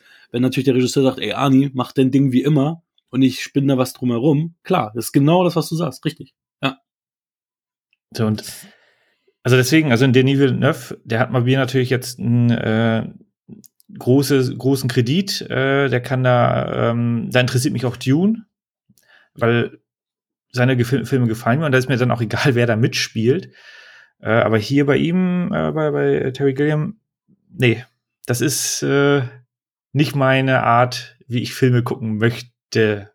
Aber du hast recht, Terry Jones und Terry Gilliam haben zusammen Ritter der Kokosnuss directed. Habe ich, äh, hatte ich so gar nicht auf dem Zettel, dass er Co-Director von äh, ja, Ritter der Kokosnuss ist. Also noch ein guter Film die, äh, für mich, den, den, er, den er gemacht hat. ja, das Ganze basiert ja auf ähm, einer ähm, einem Kurzfilm La Jetée am Rande des Rollfelds. Ähm, den habe ich versucht mir auf YouTube reinzuziehen. Der ist aber auf Französisch nur auf bei YouTube und das Ding ist, der, der das ist ein Film aus den 60ern. Äh, der basiert nur auf Standbildern und dann ein bisschen Sprache dazu und so und äh, ja, aber es, der basiert halt nur grob darauf. Also es ist jetzt äh, kein richtiges Remake. Ähm, ja, Darsteller haben wir auch noch nicht äh, zwei genannt, die man denn nennen müsste. David Morse spielt natürlich hier auch äh, eine wichtige Rolle. Und Frank Gorshin, der da Joe, den, den Riddler gespielt hat in der Batman-Serie, ist hier der Mentor von Madeleine Stowe. Okay, ja, nee, da. Hast du nicht erkannt? Nee. Der so macht? Nee, nee, gar keinen Bezug. Äh, zu, das war mir dann. Da habe ich dann äh, von der Batman-Serie damals. Ja, ja, von der Zeit, Ja. äh, von der 66er-Serie, ja. Ja, da habe ich dann zu wenig Folgen geguckt, obwohl ich die äh, im Regal stehen habe. Aber Ich glaube, da ist noch jemand wach. Müssen wir nachher, müssen wir nachher rausfiltern, hoffentlich geht das. nee, also ähm, den kannte ich natürlich noch. Äh, das ist ja auch eine Serie, mit der ich, mit der ich groß geworden bin. Und ja, Kö König der, König der Nebendarsteller David Morse, den hast du ja nicht so oft in einer, in einer Gro äh, hier in einer, in einer Hauptrolle. Den hatten wir ja zuletzt ja auch hier bei, bei The Rock. Ich finde es auch ganz witzig, weil mir ist aufgefallen, als wir über Michael Bay sprachen, haben wir The Rock gar nicht erwähnt, obwohl, obwohl wir den ja äh, auch schon besprochen hatten und den ja auch gut fanden und den haben wir aber voll ausgeklammert, als es um diese Michael Bay äh, äh, ähm, Folge ging. Da wurde gar nicht Ja, The Rock erwähnt, aber nur, Du hast nur ja auch- so. Du hast ja auch genug Filme von Michael Bay genannt mit äh, positiver äh, Erinnerung und Ja, ähm, danke, dass du mir doch in die Bresche, springst. Ja, ich habe ja, Ja. Zu, doch relativ gehatet und äh, Basti hat jetzt ja auch geschrieben, deswegen meinte ich auch so, oh nein, jetzt wird ein Fass aufgemacht. Und natürlich wurde dann ein Fass aufgemacht, weil er dann einen riesen äh, Monolog geschrieben hat. Nochmal, na, wieso Fass aufmachen, bla, bla, bla, Austausch, tralala, so lang. Und, ja, weil, weil er ja schon auf, auf, You- äh, auf WhatsApp mir so viel geschrieben hat, von wegen, ja, Armageddon, einer der schlechtesten Filme, die ich mir vor, die ich kenne und tralala. Und das ist scheiße, das ist scheiße. Ich gucke mir übrigens alle zwei Jahre an. Und dann dachte ich so, äh, ja, okay, gut, äh, ja. Warum guckst du den denn alle zwei Jahre an, wenn du ihn so scheiße findest? Ich habe den irgendwie seit irgendwie 15 Jahren nicht mehr gesehen. Ich weiß gar nicht, wie ich ihn heute bewerten würde, aber äh, einen Film, den ich richtig mies finde, den wü- würde ich mir nicht alle zwei Jahre antun. Also, aber j- jedem was seine. Jeder hat äh, seine andere Schmerzgrenze. Richtig, Basti? Ja, aber ich, ich finde Armageddon klasse und der wird auch hier in, in naher Zukunft irgendwann auch abgearbeitet. Also ich fand ihn damals gut. Ich weiß nicht, wie ich ihn heute noch bewerten würde. Ich weiß, dass er damals für mich ähm, ja überdurchschnittlich gut war. Ich deswegen ich, bin ich gespannt. es ist halt Bruce Willis, ne? Und Ben Affleck, als ich ihn noch scheiße fand. Mittlerweile mag ich Ben Affleck. Vielleicht hat das auch noch was Positives. Ja, nee, aber das ist, also ich gucke ihn mir, glaube ich, auch gefühlt alle zwei Jahre an, weil der immer mal irgendwo läuft und dann, äh, aber so what, das ist halt, ähm, Was Ja. hier noch witzig im Castingprozess ist, ähm, Jeff Bridges und Nick Nolte waren auch im, im Gespräch. Eigentlich wollte auch ähm, Jeff, Bridge, äh, Jeff Bridges äh, sollte von Terry Gilliam aus eigentlich auch die Rolle von Cole spielen. Die haben ja zuvor auch im König der Fischer zusammengespielt, äh, gemacht. Aber Jeff Bridges, der hat halt da auch schon lange keinen richtigen, äh, richtigen Hit mehr gehabt und das Studio wollte den nicht. Und ähm, Nick Nolte und äh, äh, Jeff Bridges sind ja auch Kumpels und haben auch einmal nur zusammen sp- gespielt und wollten eigentlich mehrfach mal was zusammen machen. Und da wäre es wahrscheinlich gewesen, Brad Pitt und Bruce Willis, die Rollen wären dann halt von den, äh, an die beiden dann gegangen. Aber auch Nick Nolte war nicht mehr so ein bankable Star. Ähm, da war, glaube ich, nur 48, St- also die Fortsetzung von, äh, also und wieder 48 Stunden war da, wo sein letzter großer ähm, Kassenschlager und deswegen sind die es dann nicht geworden. Also ich bin, also ich, ich wäre ganz äh, interessiert, das mal zu sehen, wie die das gemacht hätten, aber ich bin mit den Darstellern hier wirklich sehr zufrieden. Also ich, ich habe an dem Film wirklich gar nichts auszusetzen. Doch, ist ganz, ist ganz witzig. Ähm, die haben noch da, da, da, wo die im Kino sind, da werden noch Hitchcock-Filme gezeigt. Und da wird auch Ja. ähm, draußen auf dem Schild stehen auch die Filme drauf, die gezeigt werden. Und du siehst aber trotzdem, dass die Vögel auf einmal läuft, obwohl die Vögel gar nicht aufgelistet sind. Und du denkst, denkst du, ah ja, okay, die gucken, also da, die gucken gerade die Vögel, als er wach wird. Und dann guckst du raus, dieser Schild, und dann steht da, was da alles läuft, und die Vögel ist nicht dabei. Äh, okay. Ja. Aber ich glaube, der andere, der, der Film davor passte aber. Ja, ja, das war äh, Vertigo. Mhm. Aber Vertigo stand, glaube ich, in der Mitte, wenn ich mich jetzt richtig erinnere. Mhm, Und die Vögel waren, standen nämlich gar nicht drauf. Und Ja, äh, das aber- war aber nachher, das äh, war eindeutig die Vögel und nicht der Vögel, die da rumpicken. Ähm, es war die falsche Schnittfassung. es war nicht der Director's Cut. Was ich noch empfehlen kann, was ich mir angeguckt habe, ist ähm, ähm, ähm, der ähm, das ist eine Dokumentation, die läuft auch auf YouTube. Ähm, da geht's äh, geht's wirklich um die Entstehung des Films und da siehst du wirklich von von Anfang bis Ende. Das ist ähm, The Hamster. Ähm, warte mal, wie heißt das? Jetzt habe ich jetzt habe ich den jetzt habe ich den Titel gerade ver verkackt. Ähm, Hamster Factor. The Hamster Factor. Ähm, und The Hamster Factor ähm, wurde so genannt, weil, weil sie während des Films ähm, häufiger mal diese Szenerie hatten, den Hamsterfaktor. Der Hamsterfaktor ist nämlich der, kannst du dich erinnern, als Bruce Willis sich selber Blut abgenommen hat äh, in diesem Stuhl, wo er nackt ist? ja, Das ist ja auch ikonisch, Ganz- das gibt's ja auch so als Standbild viel. ganz eklige Szene, so mit Spritzen, da habe ich es nicht so. Kannst du dich dran erinnern, dass da ein Hamster in der Szene war? Nee, ich habe da weggeguckt, natürlich. Du, ich, ich, ich habe da hingeguckt und ich kann mich nicht dran erinnern, dass da ein Hamster ist. Und du kannst nämlich dann in dieser Doku sehen, da ist der Schatten eines Hamsters im Laufrad zu sehen, so, so in der Mitte des Bildes. Und dieser Hamster hat sich nicht bewegt. Und Terry Gilliam wollte aber, dass der Hamster in diesem Hamsterlaufrad läuft. Und deswegen hat diese Szene einen Tag gedauert, weil sie diesen Hamster nicht bekommen haben, äh, zum, zum, zu sich zum Bewegen bekommen haben. Und erst als der Hamster sich in diesem Hamsterrad bewegt hat und du diesen Schatten von einem drehenden Hamsterrad siehst, hat Terry Gilliam diese Szene in, Kas in Kasten gehabt. Und hat einen Drehtag nur dafür aufgewendet. Dem armen Bruce muss es sehr kalt gewesen sein, weil er die ganze Zeit ja nackt war. Ach, die haben da volles Rohr geheizt wahrscheinlich. nee, aber ja, ach, das ist doch. Ja, ist ja okay. Ich meine, äh, wahrscheinlich hat er dann äh, einen Bademantel an oder sowas, äh, damit es äh, nicht ganz so kalt ist. ja, das haben wir mal Du- zwischendurch werfen sie ja rüber. Ja, und äh, du hast wahrscheinlich da ganz andere, ich meine, wenn, es gibt auch Leute, die quälen sich da selber natürlich, wenn ein Jackie Chan oder sowas, der dann halt eine Szene 500 Mal dreht oder so, oder Stanley Kubrick, äh, der dann andere Leute quält. Äh, ich finde, ein Tag ist doch vertretbar. Für das Ergebnis, also natürlich fällt es nicht auf so richtig. Vielleicht ist das so dieses Schattenspiel, was dann so im, im, im, im Unterbewusstsein dann besser wirkt. Man merkt es aber nicht so direkt. Aber am Ende des Tages, was, was hat der Tag gekostet? Man weiß es nicht. In Ja, Summe war der. Film sehr erfolgreich. Auf jeden Fall. Ja, ja, die haben ja ähm, an den Kulissen gespart. Die haben ja zum Beispiel auch ähm, die Szene im Irrenhaus in einem verlassenen Gefängnis gespielt und die haben halt vieles, vieles einfach so belassen, wie es so ist. So, Ja, so sah so, das auch aus. Ja, ja, ja. Das war ja wirklich super runtergekommen, ne? Da habe ich nämlich auch gedacht, so, so kann auch ein, ein, ein, ein, ein Mental Hospital nicht aussehen, was gerade noch in Benutzung ist. Es ist doch total alles verfallen und alles, äh, da blätterte ja komplett die Farbe schon ab und so. Also da hat man schon gemerkt, dass das, das aber das hat natürlich zu dem Look des Films gepasst. Also, dass das auch alles irgendwie so abgeranzt und alt ist. Das ist ja irgendwie, ja, zieht sich da ja wirklich so wie ein roter Faden durch. Hm. Und ähm, eine letzte Sache habe ich noch, dann können wir das Thema 12 Monkeys auch mit unseren Punkten beschließen. Ähm, Charles Roven, der, der, ähm, der Produzent, der wollte unbedingt diese Szene haben, die im Drehbuch stand, die auch im Film ist, dass, ähm, dass die, dass, dass man halt äh, Cole, ähm, beziehungsweise dass man im Flug, äh, Flughafen äh, auf dem Parkplatz die Szene hat und ähm, äh, Terry Gilliam wollte das mit, ähm, mit ähm, dem Showdown im Flughafen, der Film endet. Das wollte er dann jetzt doch so haben, weil er das dann quasi ein bisschen, das Ende so ein bisschen ambivalenter haben wollte. Und dann hat äh, Charles Hoven gesagt, nee, ich will aber das haben und so. Und dann hat er gesagt, ja, okay, machen wir. aber ich will da so, ein, so, eine, so eine lange Kamerafahrt haben, voller, voller Parkplatz, voller Autos, lange Kamerafahrt mit einem Kran. Und dann hat der Rowan gesagt, jo, machen wir. Und äh, Terry Gilliam hat das nur gesagt, weil er wollte, dass die Szene dann zu teuer ist und dass er, dass er das dann nicht dreht, drehen darf. Hat er dann, fand die Szene dann doch geil, so auch mit den Shots, so mit dem Kran. Und so ist es halt doch, doch im Film gelandet. Und irgendwie haben dann beide ihren Willen gekriegt, wie auch immer. das ist sehr gut.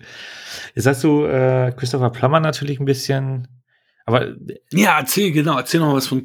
Wir, wir, wir, ich habe ange, angekündigt, dass wir ja. den Film nur vorgezogen haben aufgrund ihm und äh, dann wird äh, seine Schauspielkunst und seine Rolle gar nicht gewürdigt.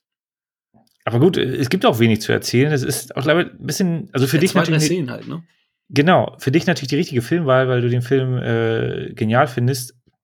Aber er ist halt wirklich da ein ganz, ganz kleiner Nebencharakter. Also er spielt den Vater von, von äh, Brad Pitt. Und äh, ja, also er ist im Grunde der Schuldige für diesen ganzen Krempel, so könnte man das herleiten, mehr oder weniger indirekt. Aber es ist halt wenig, wenig gemacht aus seinem Schauspielkunst, aus seiner Schauspielkunst. Ja, wie du schon sagst, es ist eine kleine Nebenrolle.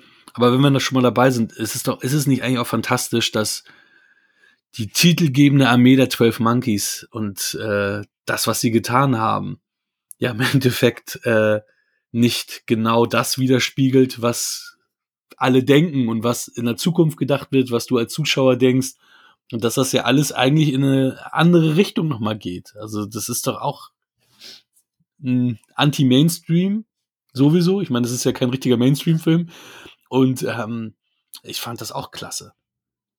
Ja, ja, das ist, also man wird da die ganze Zeit in die falsche Richtung äh, gelenkt und aber am Ende des Tages ist es ja auch nur so, weil sie dort, also äh, da, da, also da sagt man natürlich, okay, die Zeitreisegeschichte bricht da so ein bisschen äh, auseinander, aber äh, weil sie in der Zukunft der Meinung sind, dass das so ist, passiert das halt so. Dadurch gehen sie ja Indizien nach, die sonst wahrscheinlich so nicht gewesen wären. Ähm, aber das ist nun mal so, wenn du halt, äh, in, in, Summe finde ich es halt wirklich äh, sehr, sehr gut gelöst, äh, weil das, das, das Paket passt. Ähm, aber trotzdem hast du halt so diese, ja, äh, John Connor schickt seinen eigenen Vater zurück, äh, oh, Entschuldigung, ähm, hm. in, die, in die Vergangenheit äh, zurück, Geschichte, es ist natürlich nicht realistisch, aber so. Ja, wobei von Anfang an ja auch ähm, geplantet wird und auch gesagt wird, die sind nur da, weil sie das Virus in seiner Reihen von haben wollen. Sie können und werden und wollen die Apokalypse gar nicht verhindern. Das ist gar nicht möglich, sondern die wollen nur das Virus in Reimform studieren, damit die Menschen in der Zukunft entsprechend wieder an die Oberfläche können. Das war ja nie Plan, dass es heißt, okay, wir, wir, wir ähm, werden diese Apokalypse verhindern und es wird niemals zu dieser Zeitlinie kommen, das ist da wohl auch nicht möglich in dieser Form der Zeitreise, wie sie 12 Monkeys. Hm. Ähm, nee, genau, genau. Aber äh, das, was sie in der Zukunft an, an Tonbandaufnahmen äh, haben, ist ja nur entstanden, weil sie der Meinung sind, dass das die Informationen, also dass die Informationen ja, richtig sind und dadurch entstehen gerade nur diese Informationen, weil sie der Meinung, weil sie die in der Zukunft gehört haben. Äh, da beißt sich natürlich die Katze so ein bisschen in den Schwanz, aber das äh, nehme ich hier äh, willigend im Kauf, weil welche Zeitreisenfilme sind denn irgendwie top irgendwie plausibel? Äh, da fallen mir eigentlich gar keine ein. Es gibt halt keine Zeitreisen, deswegen kann das halt auch nie komplett es, plausibel sein. Es gibt eine Zeitreise, die geht aber nur in eine Richtung. Und ja. der sind wir überall, sind wir alle. Ja. Also es geht nur nach vorne. Aber trotzdem, also das ist schon ähm, hast du vollkommen recht. Das, das ist ein netter, netter Zusatz, dass das halt alles nicht so ist, wie es äh, anfänglich scheint. Was, was mich noch interessiert, äh, es gibt ja eine Serie, die heißt 12 Monkeys. Hat die mhm. da auch mit zu tun? Ist ja, das, das? das ist, das ist die, äh, der Hauptcharakter heißt sogar James Cole. Ich habe die nie gesehen, ähm, aber dadurch, dass ich jetzt wieder gehypt bin hier, werde ich die mir mal angucken. Die ist auf Amazon Prime kostenlos äh, verfügbar und werde die auch mal starten. Ja, ich werde mir das nicht antun, die Serie. Äh, wir werden darüber also nicht hier in der Podcast-Folge sprechen. Aber tun wir sowieso nicht über Serien. Wir quatschen ja nur über Filme. ja. Momentan mittlerweile, wie auch immer. Vielleicht gibt's ja da noch mal einen Ableger. Vielleicht gibt's auch mal eine Sonderepisode. Meine Punkte. 10 von 10 Punkten für 12 Monkeys. Bei Letterboxd 5 und ein Herz. Ja, sehr gut. Jetzt wirst du mich wahrscheinlich hassen, aber. Ja, ich bin schon hier. Du siehst mich ja mit äh, geballten Fäusten hier. Wir sehen ja. uns ja heute mal wieder. Finde ich übrigens geil, dass wir uns sehen. Also ja, mit, mit der Kamera heute an. Äh, also wir sind nicht äh, zu nah beieinander. Nee, also für mich ist das, also ich schätze den Film schon jetzt mehr. Also jetzt bei der Sichtung fand ich ihn dann doch besser, äh, aber es reicht da tatsächlich nur für sechs Punkte, weil mir einfach das, ähm, also ist einfach, ich meine, ich habe jetzt nichts Schlechtes zu, zum Film zu sagen, aber es ist einfach so, hast du Spaß mit dem Film, ja oder nein? Und bei mir ist es halt dann so mittelmäßig. Ja, wenn du keinen Spaß hast, ja, ich weiß, was du meinst. Ich habe auch manchmal Filme, wo ich sage, hm, ich habe eigentlich nichts großartig auszusetzen, aber der Funke ist nicht übergesprungen, wie zum Beispiel ganz Akimbo, und dann kann man den halt nicht besser bewerten. Es ist so, bei einigen ist es so, ne? Ich meine, es ist ja auch so, du guckst dir einen schönen Porno an und sagst so, oh ja, mit dem will ich auch gerne. Und der andere sagt vielleicht, ah nee, die finde ich aber kacke, ich gucke mir den nächsten an. So, so ist das Leben. Fantastische Beispiele. Trotzdem würde ich, äh, trotzdem würde ich den Film empfehlen aufgrund der äh, genannten Punkte, ne? Ja. Ich, ich ja sowieso. Der ist sehr schön. So, jetzt kommen wir zum äh, zu deinem äh, Top 4. Ist der zu finden in dem äh, Letterboxd? Ja, auf jeden Fall. Da ist er zu finden. Warte, hier. Top 4 in Letterboxd, korrekt. Leon. Leon. Also nicht der Jean-Claude Van Damme Leon, ne? Da, habe ich ja. Jean-Claude Van Damme in der Hauptrolle. da habe ich ja die, die Bewegtbanausen in, in der Folge, wo ich bei denen war, ähm, mit äh, geprankt, dass ich sage, wir reden über Leon mit Jean-Claude Van Damme. Und ähm, wir haben tatsächlich auch da bei Leon der Profi gesprochen. Das heißt, es ist jetzt ein, hier ein Recycling, ähm, ein Recycling von, von einem anderen, äh, von einem anderen Besuch, aber wir bringen, glaube ich, jetzt noch ein paar neue Facetten ins Spiel, gerade weil du jetzt auch dabei bist und da uns dann auch noch mal ein paar neue Facetten und deine, vor allem deine, deine Meinung und natürlich deine Sicht von dem Film noch mal dazu fügt. Michael, the stage is yours. Achso, ich muss hier den Text. Ja, genau. ich, ja, ja, aber der ist recht, recht kurz. Wie mein Penis. Tada! Auftragskiller Leon wird von einem kleinen Mädchen angeheuert sie in die Kunst des Mordes einzuführen. Sie will den grausamen Tod ihrer Familie durch korrupte Cops rächen. Okay. Gegen den Charme der Zwölfjährigen ist Leon wehrlos. Der Einzelgänger lässt sich überreden, Mathilda sein blutiges Handwerk beizubringen. Burp, burp, Spoiler. Mhm. Volles Rohr. Äh, die erste halbe Stunde komplett übersprungen. das, ja, aber es war doch, da wird doch relativ früh klar, dass das äh, dass sie sagt, oh, ich will, bring mir das bei und so. Das war doch relativ zeitnah. Naja, aber also es, es wurde ja jetzt hier schon direkt genannt, aber zum Beispiel das mit dem, äh, also Tod ihrer Familie, okay. Wenn man mal einen Trailer gesehen hat, hat man, also ich habe jetzt den Trailer nicht gesehen, aber wahrscheinlich äh, wurde da auch ein bisschen was angedeutet. Aber das mit den äh, korrupten Cops, was hier auf dem äh, Cover steht, auf dem Klappentext steht, äh, das, ähm, dadurch, dass die Film das zweite Mal gesehen hat, hatte ich das natürlich nicht mehr im Kopf und das war dann wieder so dieser Aha-Effekt und der kam mhm. dann erst natürlich irgendwie im, im, letzten Drittel des Films und so, ah ja, okay, mhm. jetzt macht es auch Sinn, wieso er den einen hat stehen lassen nach dieser, mhm.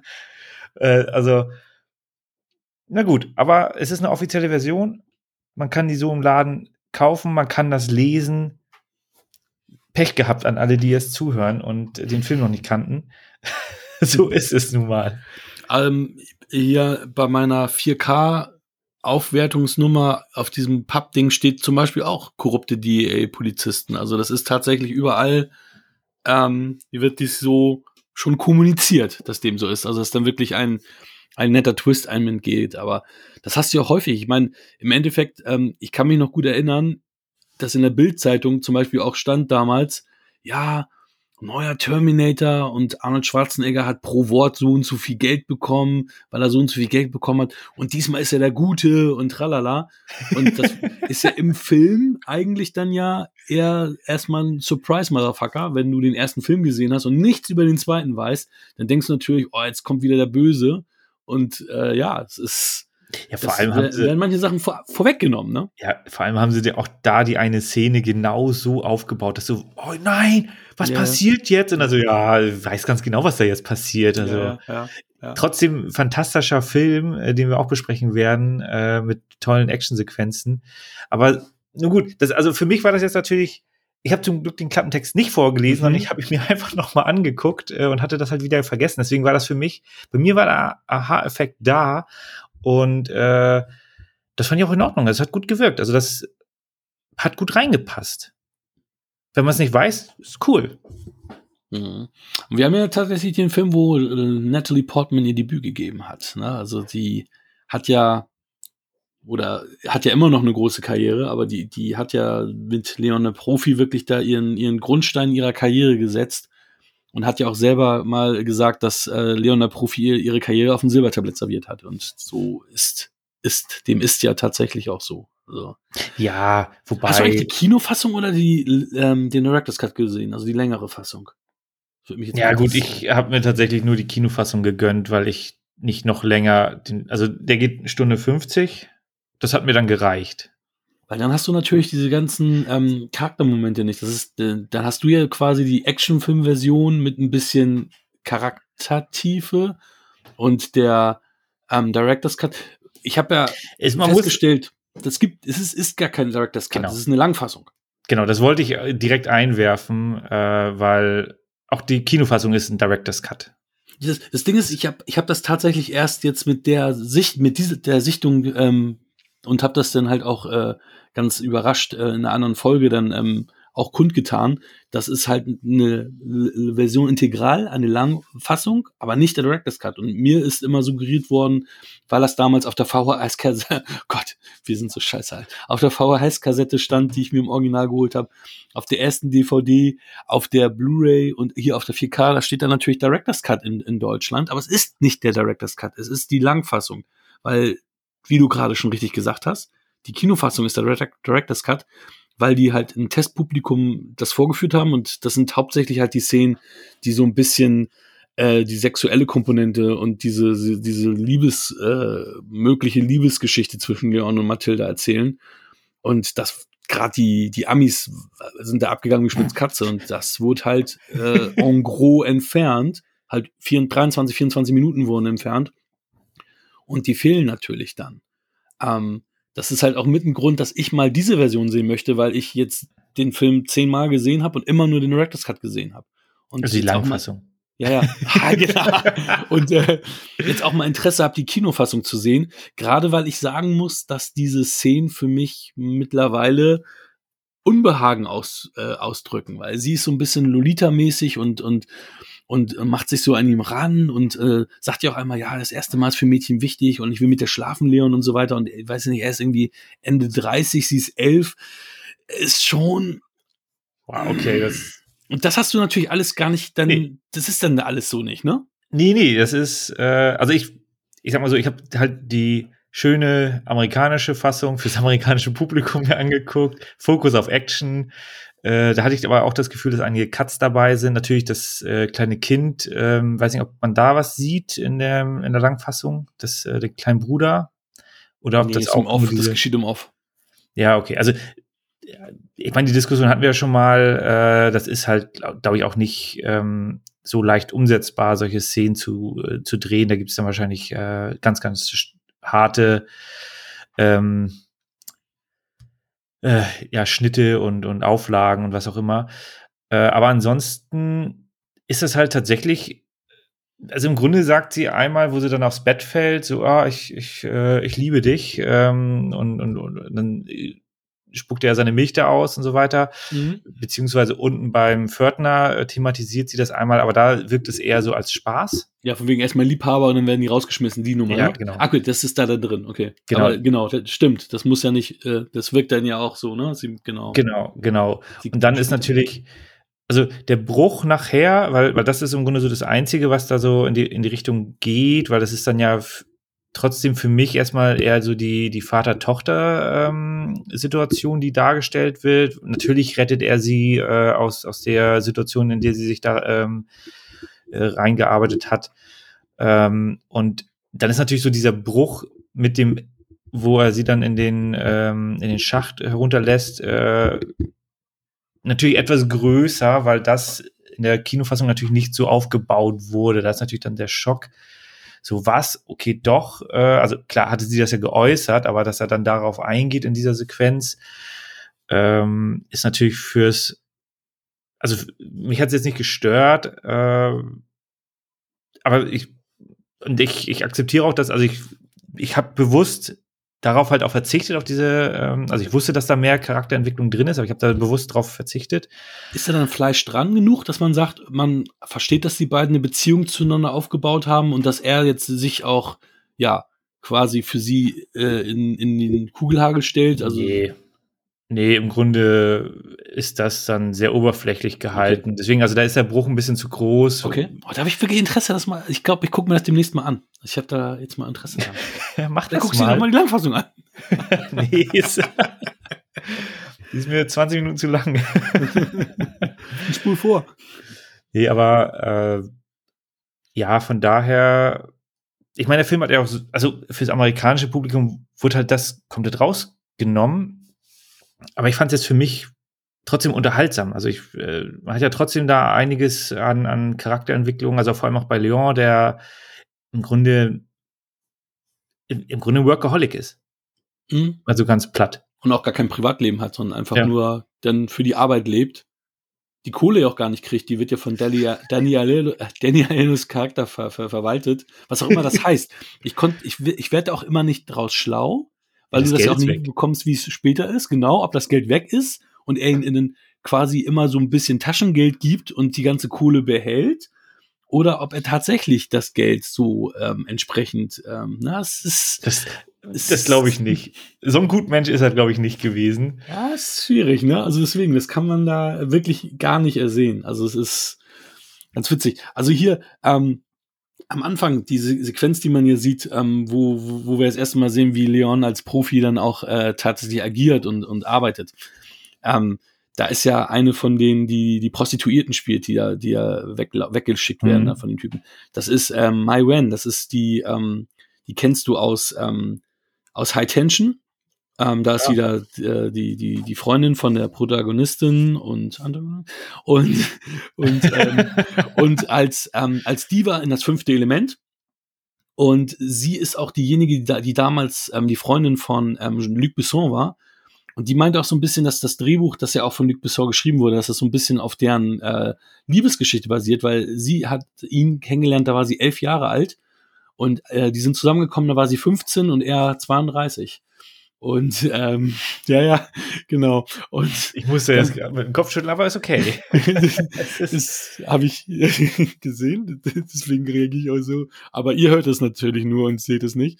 Ähm, und sie sagte so, dass das dann so ein bisschen die Inspiration, denn auch die Inspiration halt äh, für diese Leon-Geschichte ist halt deren Geschichte. Also ja, Luc Besson, der ja, der ist auch so ein bisschen ähm, ja tricky. Ich meine, fünfte Element hatten wir ja besprochen, da hattest du das auf jeden Fall erwähnt, dass die Diva äh, seine Frau, beziehungsweise Ex-Frau war das, glaube ich, da hast du es mhm. schon erzählt, deswegen kam mir die Geschichte jetzt nicht komplett äh, fremd vor, aber das sind natürlich jetzt wieder neue, pikante Details, die hier wieder hinzukommen. Mhm.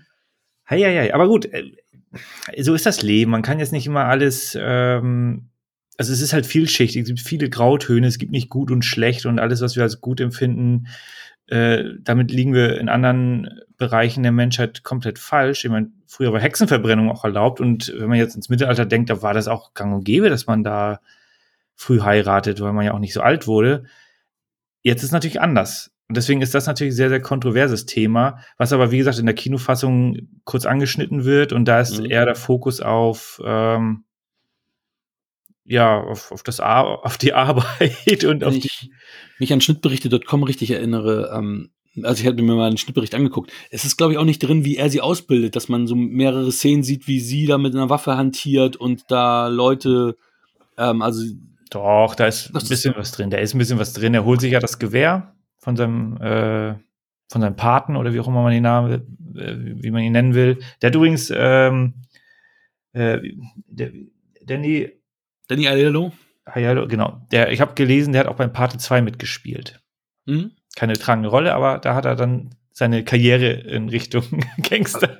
Danny Aiello ist ja auch, äh, hat auch viele Nebenrollen gespielt, äh, gerade in den 90ern und so. Also den, den müsstest du auch aus anderen Filmen kennen. Also der ist schon, Ja, ist mir jetzt nicht so. also präsent. 2019 verstorben, also der ist jetzt natürlich jetzt nicht mehr Mhm. aktiv, äh, aber doch, den müsstest du kennen. Ja, naja, jedenfalls, da holt sich ja Leon das, ähm, sein Gewehr oder ein, irgendwie ein altes Gewehr, wo er dann auch fragt, so, ja, wieso willst du das? Ja, wegen Training. Und dann Ja. äh, ist sie ja auf dem Dach äh, und setzt gleich den ersten Schuss auf irgendeinen Politiker. Also das sieht man, äh, dann muss sie da immer die Waffen putzen und die Waffen auseinandernehmen und so weiter. Also man sieht schon, wie die da am, am Werkeln sind. Äh, und dann, dass sie da ein paar Sit-Ups mitmacht und also da Ja, ist aber schon nicht, so wie, die, wie sie dann Drogenhöhle ausnehmen und wie sie wirklich echte Fälle machen. Ne? Also Nee, das sieht man nicht. gut, weil die gehen auch zu drei, vier echten Locations und so weiter. Ähm, also das ist da tatsächlich dann halt auch ähm, mit. Ist sie denn, ist sie denn da auch aktiv? Äh, Also es ist wieder nur Training. Also weil das, was man, was man da natürlich auch ähm, bei bei Leon ähm, im, in, auch im, im Gesamtbild sagen muss, ist ja, dass ihr ja im Endeffekt ihre Unschuld nicht genommen wird. Also sie wird ja jetzt nicht äh, zur Killerin. Äh, genau. Also das, das war meine Frage. Also wie aktiv ist sie in dieser, in, in diesen Szenen? Ähm, ist sie da? Das ist halt ähnlich wie mit dem, mit dem Gewehr, ne? Also es ist dann wirklich, sie schießt und da ist halt nichts drin. Also beziehungsweise Farb, Farbkleckse, Farbpatronen so mäßig. Also es ist genauso wie, wie Mhm. wieder auf dem Dach. Also sie ist, sie ist äh, nicht, also sie verliert ihre Unschuld nicht äh, innerhalb dieser Trainingsausbildung. wobei ich so. sagen muss, also wenn diese Sequenz, also wenn sie, also ich weiß jetzt natürlich nicht, war sie da nur irgendwie weit weg, war sie da nah Nein, dran? nein, die ist mit im Raum. Die ist mit im Ist- Raum. okay, dann ist das natürlich, Sie schießt ja auch auf dem, aber da ist halt, äh, es sind halt keine echten Patronen. ja, aber dann finde ich die Kinofassung da bisschen plausibler, jetzt so vom Gefühl her mit der Szene äh, in dem DEA-Gebäude, wo sie ja im Grunde komplett überfordert ist mit der kompletten Situation und nichts macht. Äh, also die, die geht da ja rein und äh, mit einem klaren Ziel und ist dann ja komplett überwältigt. Also sie Ja, aber sie ist ja ein kleines Mädchen, also selbst wenn sie dann ein bisschen Training hat, natürlich ist, äh, dann denkt sie natürlich, oh, jetzt bin ich hier be bereit, perfekt bereit, aber ist, ist, ist sie ja nicht. Also, Genau, nee, aber das, deswegen ist für mich das mit der Kinofassung, wo du dann das nicht hast, dann noch mal plausibler, dass sie da einfach komplett äh, ja Angststarre oder sowas hat, dass, dass da einfach äh, dann sie dann gar nichts macht. Aber gut, das sind dann die Nuancen. Also ich bin, also ich, ich ja, für mich ist die Version auf jeden Fall recht plausibel. Natürlich bis auf die die die ähm, Spannung zwischen den beiden Charakteren und äh, aber damit bin ich auch vollkommen ajour. Ja, hier Stansfield, die Gary Oldman, ich meine, eine der geilsten Performances, die Gary Oldman abgeliefert hat. Ich meine, Gary Oldman ist natürlich ein super Schauspieler, aber das ist natürlich einer seiner Rollen. Und er hat ja auch einiges improvisiert, auch diese Beethoven-Nummer, dieser, dieser Beethoven-Monolog ist auch improvisiert und der hat verschiedene, verschiedene Takes, verschiedene Geschichten erzählt und auch, wo er den Vater von Mathilda durchschnuppert und so weiter. Der Typ guckt ja dann richtig unbehaglich und das war nicht gespielt, weil das war nicht so geplant und er hat es einfach gemacht und der hat dann auch gesagt, Alter, was macht der? Warum riecht er denn so an mir? Und ähm, ja, also also Gary Oldman, der der war dann halt voll drin, ne? Auch wo er dann ähm, wo, wo er dann den Leuten sagt, bring mir jeden, bring mir, bring me everyone, bababab, wo er so richtig schreit. Das war eigentlich so nicht, sondern es war so ein Ding, bring me everyone, bring me everyone. So ganz leise, ganz normal. Und dann gab es immer mehrere Takes und dann hat er halt aus Spaß einmal so geschrien, weil er das so witzig fand. Und dann haben die gesagt, ey geil, das lassen wir so. Das ist der, der, der Take, den wir nehmen, weil das irgendwie dann in dem Fall gut gepasst hat, weil der Typ halt durchgedreht ist und das dann halt so, so, so ein- eine geile, geilen, geilen Effekt hatte. Also manchmal ist es ja so, dass durch Ausprobieren dann natürlich dann was an zutage kommt, was dann irgendwie cooler ist, als man, als das, was man geplant hat. Ja, ich finde auch, das passt besser irgendwie in, auch in den Kontext, weil Mhm. klar ist er am Anfang der, recht souverän, aber das fällt ja alles auseinander und natürlich muss man sagen, das ist alles sehr, sehr überzeichnet, die ganzen Actionsequenzen. Das ist so wirklich typisch 90, nichts Realistisches, aber es wird äh, kräftig rumgeballert. Ähm, und wenn die dann halt das komplette Squad auseinandergenommen wird, ähm, dann, äh, ja, die starke Drucksituation. Äh, gut, hätte er sie einfach laufen lassen können. Na gut, er muss dann immer mit einem offenen Auge schlafen. Hat er ja sowieso getan, gefühlt mit seinem Drogenkonsum. äh, beziehungsweise, das ist, also ich weiß nicht, wie das in der Langfassung ähm, ausgearbeitet ist, aber in der Kinofassung, klar, Leon geht dann halt weg ähm, und, und man denkt zuerst, er macht da einen Job für seinen, äh, für seinen Paten und dann stellt sich heraus, dass er da im Grunde den Auftrag von Mathilde ausführt. Äh, so Stück für Stück. Aber man sieht halt nicht so viel. Es wird dann am Ende natürlich aufgeklärt, weil dann halt äh, die Leute langsam durchdrehen. Äh, ich denke mal, in einem aktuelleren Machwerk oder sowas würde man wahrscheinlich das alles zeigen. Aber ich weiß natürlich nicht, ob das in der Langfassung dann auch dabei war. Nee, also das, das haben sie dann halt auch, ähm, ich glaube, war da noch mal ein, ein zwei Dinger, da, da nee, ich glaube nicht. Vielleicht mal, ein, vielleicht mal eine Szene, ne, wo, wo dann ein, zwei Leute dann abgeknallt werden, aber ich glaube äh, nicht, nicht, nicht großartig mehr als das, was, was, was du denn wohl gesehen hast. Ja, ah, ich, also ach so, nochmal zurück zu Stansfield, bevor wir, ähm, bevor wir hier auf andere Themen kommen. Der, er ist auch der Einzige und ich fand auch, als ich das gelesen habe, ich gedacht, okay, es macht Sinn, dass das so ein bisschen dafür sorgt, dass, dass er ein bisschen merkwürdiger wirkt. Ähm, warum auch immer, aber äh, korrigiere mich. Er ist, der, er ist der, der einzige von den, von den Hauptdarstellern, der immer dieselben Klamotten trägt. Also die anderen, die haben auch mal was anderes an und so. Und er hat immer denselben Anzug an, immer dasselbe Hemd. Er, also er hat gar keine, keine Klamottenwechsel während des gesamten Films. Und ähm, ich finde schon, dass das irgendwie was mit der, mit der Atmosphäre macht, so wie ich ihn wahrnehme, weil er so ein, so ein schmieriger Typ ist, auch mit seinen schmierigen Haaren und so weiter. Und irgendwie ähm, habe ich das nicht wahrgenommen, während ich den Film geguckt habe, aber als ich das gelesen habe, gedacht, ja, irgendwie ist das, glaube ich, äh, ein geiles Ding und ups, hat mich dann so, so, ich weiß gar nicht, warum ich das jetzt sage. Das ist irgendwie, lass uns das ist, äh, Thema wechseln. Nee, ist aber ist ein interessanter Punkt, weil äh, mir fällt sowas auch nicht auf, weil wahrscheinlich auch unsere, unsere Sehgewohnheit da komplett äh, so die Richtung geschoben wurde durch, durch die Vergangenheit. Also früher hatten die Leute immer die gleichen Sachen an, sei es ein Han Solo oder ein Indiana Jones und so weiter. Die haben sich, okay, bei Indiana Jones hat sich halt die äh, sein Love Interest ja dann wenigstens mal umgezogen. Aber ansonsten hatten die Schauspieler in den Filmen in der Regel immer das gleiche an oder so wirkte das. In den Serien sowieso. El Bundy hat gefühlt auch fast immer dieselben Klamotten angehabt. Und Michael Landon in, äh, in äh, Ein Engel auf Erden hat immer dieselbe Lederjacke angehabt und meistens dieselben, wo du auch denkst, so, ja. Alter, die sind, die, die sind immer auf dem Roadtrip, wieso haben die nur drei Klamotten? Ja. Und äh, na, natürlich ist das jetzt ein bisschen überzogen. Natürlich sind auch in anderen Filmen oder Filmen, die älter sind, äh, haben sich die Leute auch mal umgezogen. Teilweise sind es natürlich auch so diese zeitlichen äh, Sprünge, die man anders wahrnimmt. Äh, wenn man denkt, okay, jetzt ist ja ein halber Tag vergangen, so nee, es sind nur zwei Stunden gewesen. Und natürlich zieht man sich da nicht achtmal um. aber so ist ein bisschen die Sehgewohnheit und deswegen ist mir das jetzt auch nicht aufgefallen. Äh, aber es passt natürlich zu der Rolle, weil er wirklich sehr, sehr abgewrackt aussieht und ja, äh, ja auch offensichtlich ein kleines Drogenproblem hat.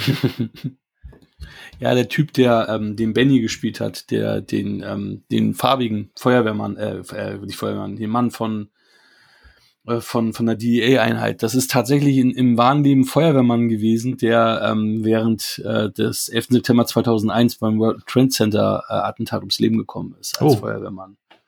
Also das ist dann halt auch so, na, das ist das, was ich auch immer sage, so mit, was ich an Filmen so krass finde, dass du durch Filme irgendwie ewig lebst. Ne? Also du guckst die Rolle an, ist ja auch ziemlich witzig, dass er halt, äh, dass er dann halt die Waffe hält und ne, dann kommt und schießt er und hey Benny, du Idiot, willst du uns umbringen und so. Und äh, ja, der ist halt im Endeffekt dadurch halt auch dann unsterblich, ne? Und äh, deswegen finde ich Filme auch immer so ganz, ähm, ja, so stark, was Filme bringen können.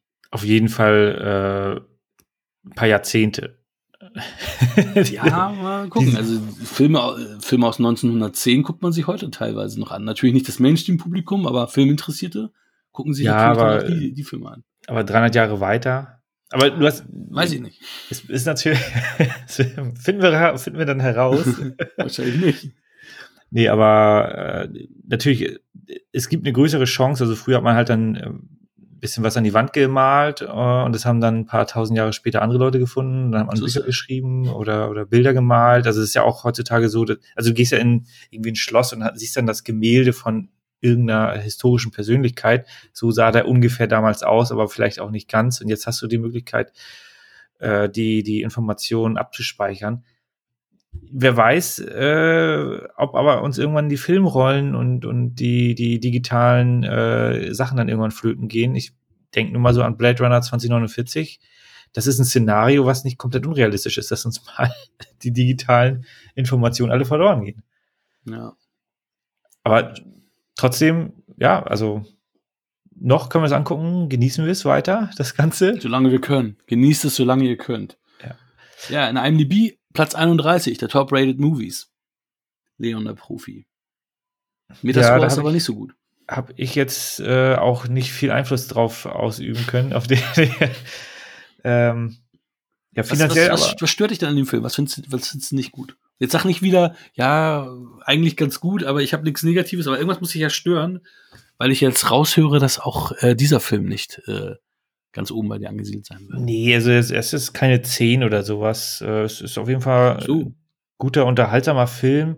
Äh, also ich habe ja bewusst die Kinoffassung gesehen, deswegen ist für mich jetzt natürlich auch die Charakterentwicklung da jetzt auch nicht ausschlaggebend für irgendeine schlechtere oder bessere Bewertung.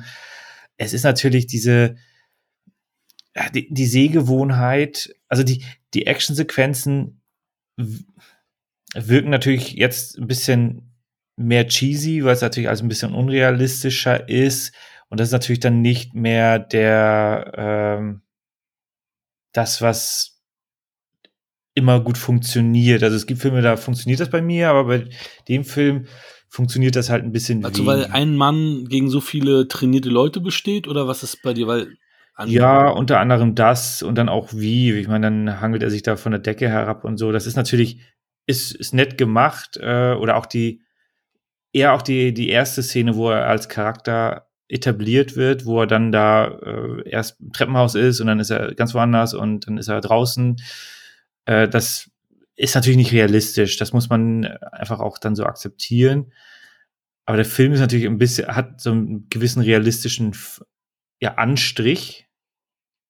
Aber dann hast du halt dann wieder diese Sequenzen und das wirkt dann für mich jetzt aktuell ein bisschen mehr cheesy. Ich habe den ja halt auch damals nicht geguckt direkt, äh, sondern relativ spät geguckt und dann ist es da schwieriger auch reinzukommen in die ganze ganze Thematik. Deswegen auch definitiv keine keine Spitzenbewertung. Hm. Wann hast du den das erste Mal gesehen? Das erste Mal? Ja. Relativ früh.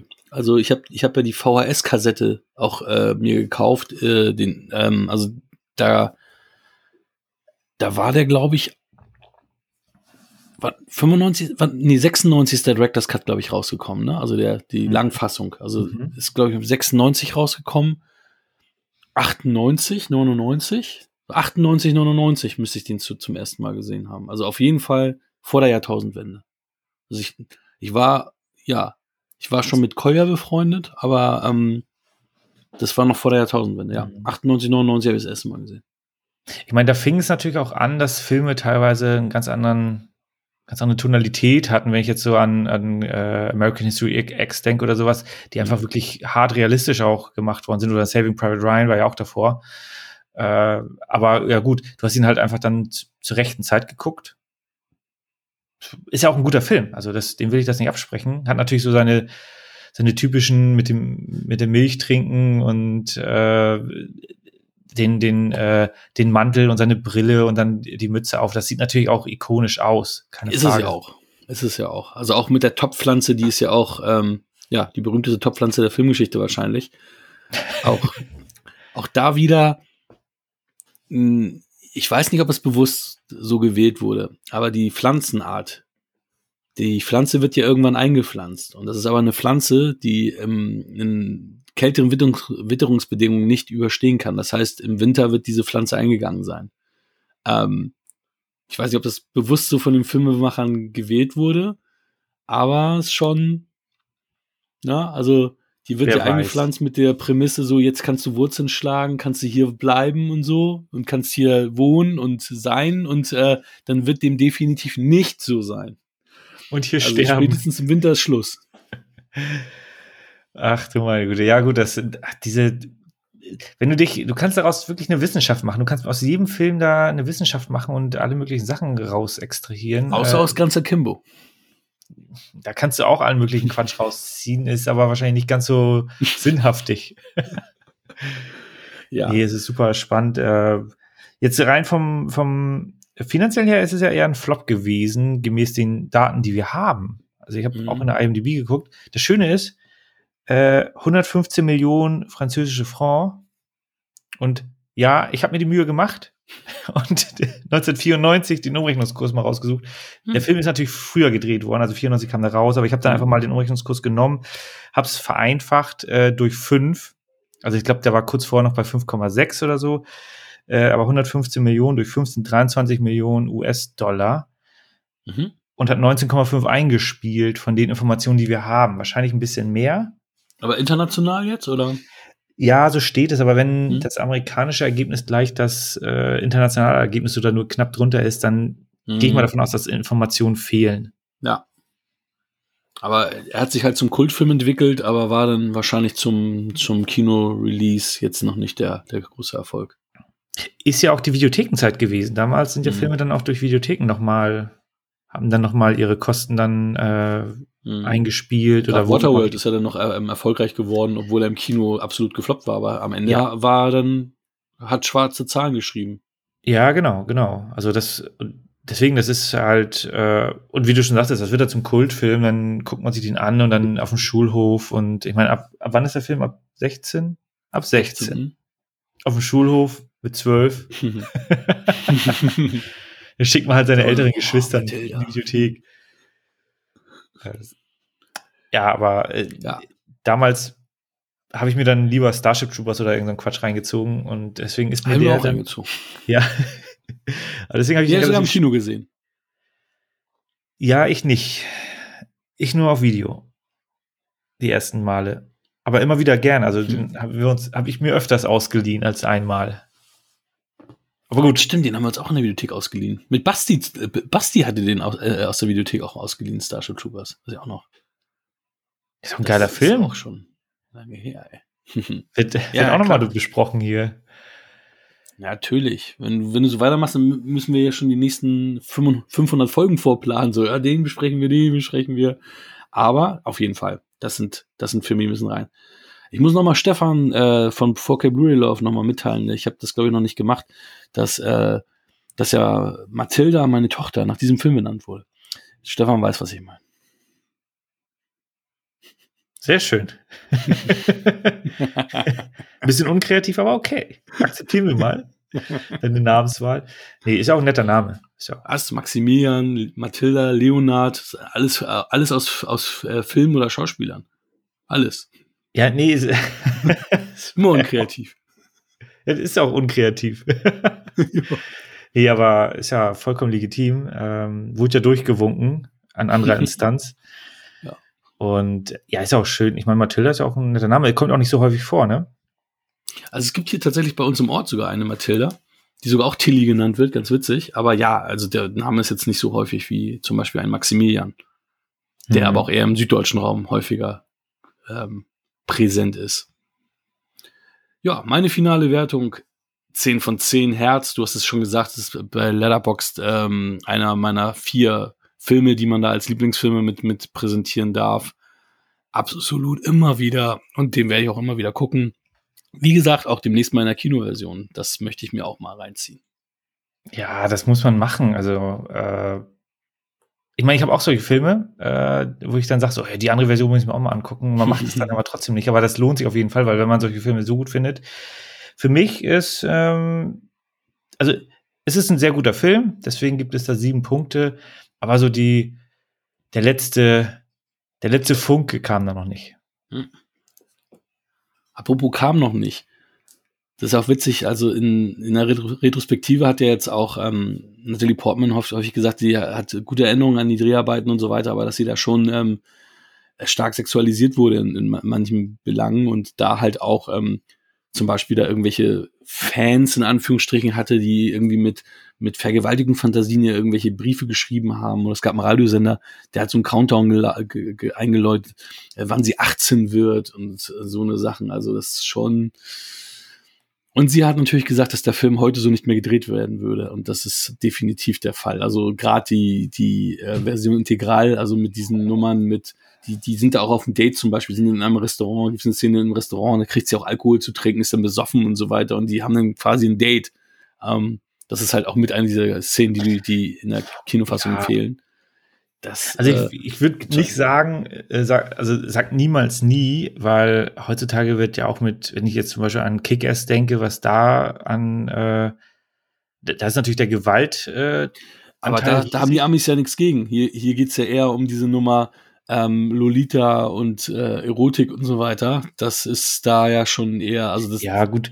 Aber, aber das ist ja comichafte überzogene Gewalt, wie eine, du hast es richtig gesagt, äh, Hit Girl Kick Ass. So, ja, Fotzen und dann metzelt sie sich da durch die Leute und so. Das ist natürlich dann ein anderer Schnack als äh, ein End- oder mit 30-Jähriger, mhm. ich weiß gar nicht, wie alt Jean Reno da war, sagen wir mal Ende 30 und eine Elfjährige, also weit ja, minderjährig.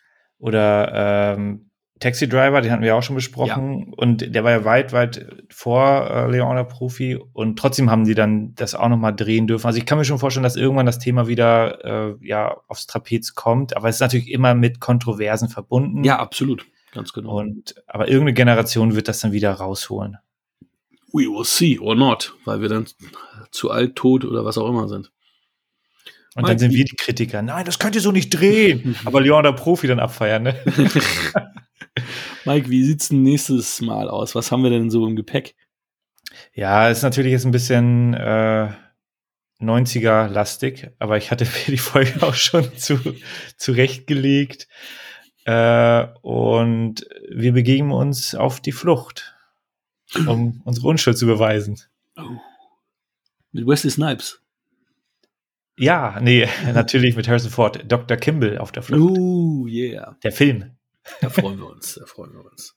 Natürlich auch ein Film, erstmalig damals im Fernsehen gesehen, auf RTL Plus damals noch, mit viel Werbung. Und damals haben die es immer so gemacht, dass die dann irgendwie auch drei Minuten zurückgespult hatten vom Film immer. Ähm, ja, die Klassiker, die Klassiker. Und, ja, ja, aber ähm, weiß ich nicht, den fand ich schon als äh, junger Typ gut ähm, und habe ihn gerne im Fernsehen gesehen. Mache ich immer noch gerne. schön, schön.